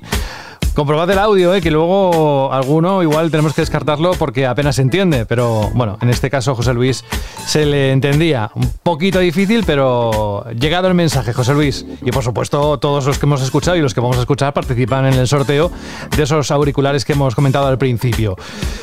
Bueno, que tú mandas. ¿Hacia dónde vamos? Vamos a continuar con los audios, pero estaba pensando, José, eh, ¿te acuerdas las típicas eh, consolas con los televisores conectados en los centros comerciales? ¿no? Cuando antes se lanzaba una consola o un título importante, esto ya también es comentario un poco ya eh, mundo viejuno, se ponían unas eh, una especie de, de, expositores, ¿no? Donde tenías la consola, hay alguna representación del catálogo o del juego importante en cuestión en ese momento. Pues cuando aquí en España se lanzó Dreamcast, recuerdo, en, mi caso, en una conocidísima cadena de comercios y de centros comerciales, que iba paseando por la sección, pues a lo, mío, ¿no? Juegos de PlayStation, tal y cual, y de repente vi un título que era el Soul Calibur y vi la locura más grande que te puedas imaginar en ese momento mm, funcionando en, un televisor, tú que tenías en tu mente pues tus gráficos del Tekken, del primer eh, Soul Edge o lo que sea, y de repente ves eso y dices, madre mía, esta consola la necesito, qué bien se ve, qué gráficos. Y luego pusieron un tráiler del Metropolis Street Racer y dije, madre mía, qué bien se ve, pero si el Gran Turismo 2 ya se veía increíble, ¿cómo se puede ver también? Pues esa sensación a día de hoy es verdad que la hemos perdido un poco porque estamos a lo mejor obsesionados con la nitidez, con el realismo de los gráficos. Ya hemos visto ¿no? con nuestro compañero Saúl esta evolución de las tarjetas gráficas hacia dónde nos llevan. Pero esa magia que tenías, es verdad, José, cuando veías un juego por primera vez o lo veías en funcionamiento o introducías un disco demo en la consola y te encontrabas con él, yo creo que es algo bastante bonito. ¿eh? Es que hay mucho donde elegir. Yo creo que antes no teníamos tanto y nos fijábamos más. También te lo digo, ¿eh? porque es que ahora es como las series. Tienes tantas que no sabes por dónde empezar, cuál te va a gustar, cuál no. Por cierto, no sé si habéis visto la de HBO Max, la de From, que por casualidad la descubrí y, vamos, 10 capítulos que saben a gloria. Si os gusta, sobre todo, tipo La Cúpula. El misterio, el ¿Lo has visto? Exacto, es muy buena serie, la verdad, muy muy buena. Me recuerda a lo que tenía que haber sido eh, Woodward Pines, ¿te acuerdas? Esta serie sí, también era parecido en formato. Y lo que bien dice La Cúpula, es, es una serie bastante buena. Bueno, vamos con otros audios, como bien decías. ¿A quién escuchamos? a Alfonso, a Javi y a Marcos. Hola, buenas tardes, gente de Vandal. Pues nada, respondiendo a vuestra chisli pregunta de esta semana, en mi caso el tráiler que me hizo comprar un videojuego fue el de Kirby y la Tierra Olvidada. Los juegos de Kirby nunca me habían llamado demasiado la atención, pero en cuanto vi ese tráiler allá por septiembre del año pasado, supe que ese juego me iba a gustar, esa ambientación, esos colores, esas transformaciones, y no me equivoqué, pues se ha convertido en uno de mis juegos favoritos de este año. Bueno, un saludo a todos y a seguir con el podcast. Muy buenas amigos de Vandals, Javier Fernández, gamer viejuno y seguidor todavía más viejuno del programa si cabe. Con respecto a la pregunta de la semana pasada, ¿qué juego, qué demo te vendió un juego? Pues recuerdo una presentación que se hizo en el E3 eh, del año 2006, si mal no recuerdo, en el que Capcom presentó a bombo y platillo en Los Ángeles una nueva IP en ese momento, que era un juego de acción con una ambientación en unos planetas helados y una serie de, monstruos que recordaban un poco también a los que aparecían en Metroid Prime, y que era Los Planet. Este juego eh, tuvo la particularidad de que, eh, lo recordará Jorge Cano y compañía, lo lanzaron, lanzaron una demo en ese momento para que el resto de jugadores del mundo pudieran disfrutar y acercarles un poco esa nueva eh, propiedad intelectual a los hogares de todo el mundo me descargué la demo como un poseso a, los, a las pocas horas de hacerse la presentación a nivel mundial. Lo jugué y lo rejugué y por supuesto el título cayó de salida. Un saludo a todos los bandaralers. Hola gente de bandas, soy Marcos Comillas de Córdoba. Sobre la pregunta de esta semana, el juego que llegué a comprarme gracias a un anuncio que vi en televisión fue el Killzone 2. Cuando yo lo vi anunciado en televisión, flipé, flipé, digo, esta es una película, estás dentro de una película. Así que fue salir a la venta y me lo compré. Saludos, hasta la semana que viene. Ay, gracias Marcos, gracias Javi, gracias Alfonso, gracias a todos evidentemente. Cada gusto escucharos, además eh, con cómo lo vivís, cómo lo expresáis. Por eso es tan importante escuchar a nuestros oyentes, para saber quién está al otro lado y nunca dejan de sorprendernos. Alberto, ¿algún comentario más, ni que sea uno de iBox? Pues sí, tenemos el comentario de Juan D, que dice: Yo recuerdo el tráiler de Dead Rising 2 de PlayStation 3, me encantó el tráiler, lo esperaba con ganas y me llevé una desilusión. De hecho, se me hizo un juego bastante monótono se enganchaba en ciertas partes del juego. Y por otro lado, el tráiler de, de Dashland. Aquí tenemos otra vez como aparece siempre este juego. Me encantó como original. Hasta la música era buena. Saludos a todos. Y ya para finalizar tenemos el de José Firot, que dice, no me voy demasiado lejos, tenía dudas con el Steel Rising y fue probar la beta de un amigo y me lo pillé de salida. Tiene cositas, pero es un buen juego y cumple. Pues escuchamos ya finalmente a otro Marcos y a Torgal. Muy buenas familia, aquí Marcos. Yo el juego que, que probé en demo y me hizo al final comprarlo, tras muchos intentos, porque al principio no me gustaba nada, fue Uncharted, que lo encontré un día por, por 12 euros en una tienda de segunda mano, me lo compré y de ahí cayó luego el 2, el 3 y de hecho acabé comprándome la Play 4 en cuanto me enteré que salía el, el, el Uncharted 4. Un saludo muy fuerte para todos. Hola equipo de Vandal, soy Torgal. Pues uno de los trailers cinemáticos que más me han impresionado y que me convencieron para comprar el juego, aunque conocía ya un poquito el universo y sabía de qué se trataba, es el de The Witcher 3. Es un tráiler, bueno, hay varios, por uno de ellos es el que está en un molino con una bruja o arpía, bruja que desaparecía, aparecía, y bueno, me quedé flipado, me quedé impresionado con los gráficos, de la acción y demás, ¿no? Digo, madre mía, como sea todo así, vamos, me, me quedé, me quedé impresionado. Así que, y luego hay más trailers de The Witcher 3, pero bueno, ese es uno de ellos. Así que The Witcher 3. Lo tiene claro, The Witcher 3. a él y a muchos, seguro, que también. Es verdad, es que de hecho toda la campaña de CD Projekt con este juego fue muy acertada, con avances, con teasers, con eh, intros, eh, fue increíble. Y ya es que te pones a pensar, y de hecho estaba también ahí rollo ya nostálgico recordando algunos anuncios, cuando nuestro oyente nos lo ha comentado, anuncios de televisión, que antes eran también muy arriesgados, con ese eh, famoso spot en el que entraba un herido de bala en un hospital y era un anuncio de Metal Gear Solid, ¿no? que enfatizaba lo realista que era, era tan real que cuando te den un tiro en el juego lo vas a sentir. O de Gran Turismo, un, un turismo de no sé qué ha colisionado con a tal velocidad con tal. ¿Pero qué estaba haciendo? Estaba jugando a Gran Turismo. Era, eran en tiempos interesantes y como antes hemos hablado con Rubén, las campañas de publicidad eran más agresivas y sobre todo originales, con esa famosa también riqueza mental ¿no? de PlayStation o con campañas que te dejaban totalmente, y hablando mal y pronto, el culo torcido, como la de los anuncios de PlayStation 2, ¿te acuerdas? De, de David Lynch en blanco mm. y negro, que eran sí, sí. muy raros y muy locos. Pues bueno, pues eso eran momentos de publicidad diferente y públicos también bastante distintos a los que hay ahora. Bueno, vete pensando la pregunta, Shirley, que vas a hacer para que otros tantos oyentes eh, nos manden su audio y a ver si hay alguna chica, que todos son, iba a decir, todos son nabos. Tengo un amigo que dices, todos son nabos ahí en, en Banda Radio.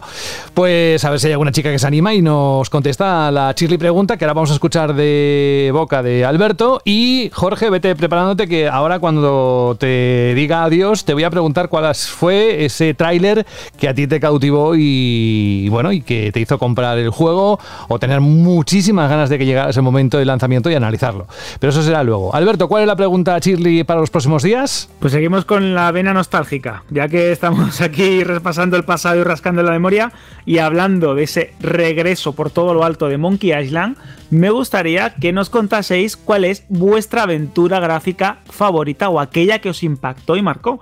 Porque como bien ha dicho Jorge en el análisis, si os gusta el género, seguro que hay un momento, una saga o un título que os dejó un grato recuerdo y que os marcó por completo. Yo, por ejemplo, voy a ser ya directo y voy a decir que es The Dig.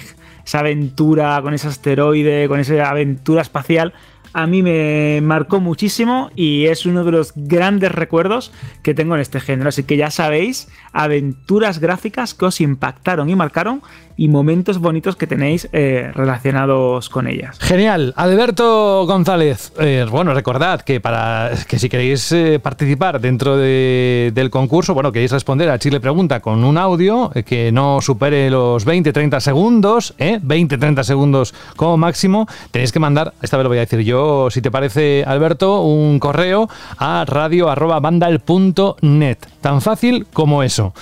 Y a ver qué nos depara la próxima semana. Alberto González, un abrazo muy grande y te escuchamos en unos días. Hasta la semana que viene, José. Un fuerte abrazo. Adiós. Cuídate.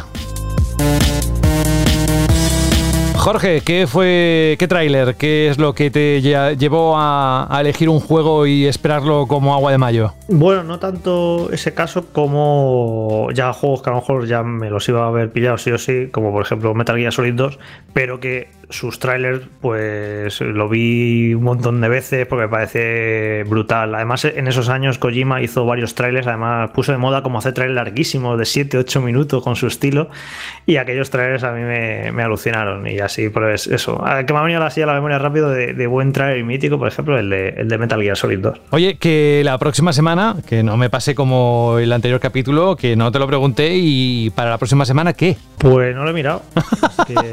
Vamos al revés. Vamos al revés. Tú y yo vamos al revés, Jorge. Bueno, a saber qué ocurrirá. Esto nunca termina lo de GTA. Mira, GTA, sí, exacto. Bueno, pues oye, descansa la próxima semana más. Un abrazo y nos escuchamos en la edición número 6. Jorge. Gracias, hasta luego. A ti, adiós. Y gracias también a Javier, que ha sido el oyente que nos ha escrito para pedirnos la canción del final de este programa. Dice, hola equipo de Vandal, enhorabuena por el programa, muchas gracias por darnos la oportunidad de participar en el programa eligiendo el tema de cierre. Pues gracias a ti Javier por participar. Me gustaría que pusieras una canción del juego Medal of Honor Underground. El tema en concreto se llama The Battle of Monte Casino. Para mí supuso un salto cualitativo cuando jugué a este juego y me encontré disparando con una música a la altura de una superproducción de Hollywood, orquestada además como si para una película se tratase. Desde luego me ayudó a valorar el cambio que había supuesto pasar de los cartuchos al CD. No obstante, toda la banda sonora corrió a cargo de Michel Giacchino Creo que fue uno de sus primeros trabajos y no hace falta que diga dónde está ahora. Si me permitís, os voy a contar una anécdota. Viendo años después Ratatouille, sin saber quién hacía la banda sonora, hay una escena en la que se presentan a los distintos miembros de la cocina y comentan que uno fue miembro de la resistencia francesa. Y justo en ese momento suenan unas pequeñas notas del tema principal de Medal of Honor. De repente se me erizaron todos los pelos del cuerpo. Se lo conté a la que por entonces era mi novia, que estaba a mi lado, todo emocionado, como si hubiera descubierto algo que nadie más se había percatado. Ella me miró como a un friki, pero bueno, ahora es mi esposa. aquí he sufrido, ¿eh? pensaba que, que, te había dejado. Ahora es mi esposa, así que no creo que la espantara tanto. En cualquier caso, el resto de la película me la pasé esperando los créditos finales para comprobar lo que ya sabía, que la banda sonora de Ratatouille era de Michael Giacchino creo que se pronuncia así, ¿eh? Me sentí como si con esas pocas notas me hubiera hablado directamente a mí, fan de aquella banda sonora. Yo la verdad es que, eh, por supuesto que conozco a, este buen hombre por muchas bandas sonoras, lo que pasa es que no sé cómo, cómo se pronuncia, pero bueno, ya me entendéis. Dice, bueno, dice Javier, no me enrollo más. Recomiendo toda esta banda sonora, que por cierto es la única banda sonora original de un juego de la que tengo el CD original. Gracias, un saludo a todo el equipo. Vamos a terminar con este The Battle of Monte Casino de Medal of Honor Underground. Y la próxima semana, más hoy nos hemos pasado bastante, en dos horas y pico, pero ha merecido la pena. Disfrutad el fin de semana, los juegos que están saliendo. Vamos a pensar en los que van a salir y muy atentos a la banda sonora que vamos a escuchar ahora. Subid el volumen, como siempre os digo. Un abrazo de José de la Fuente y hasta la próxima semana.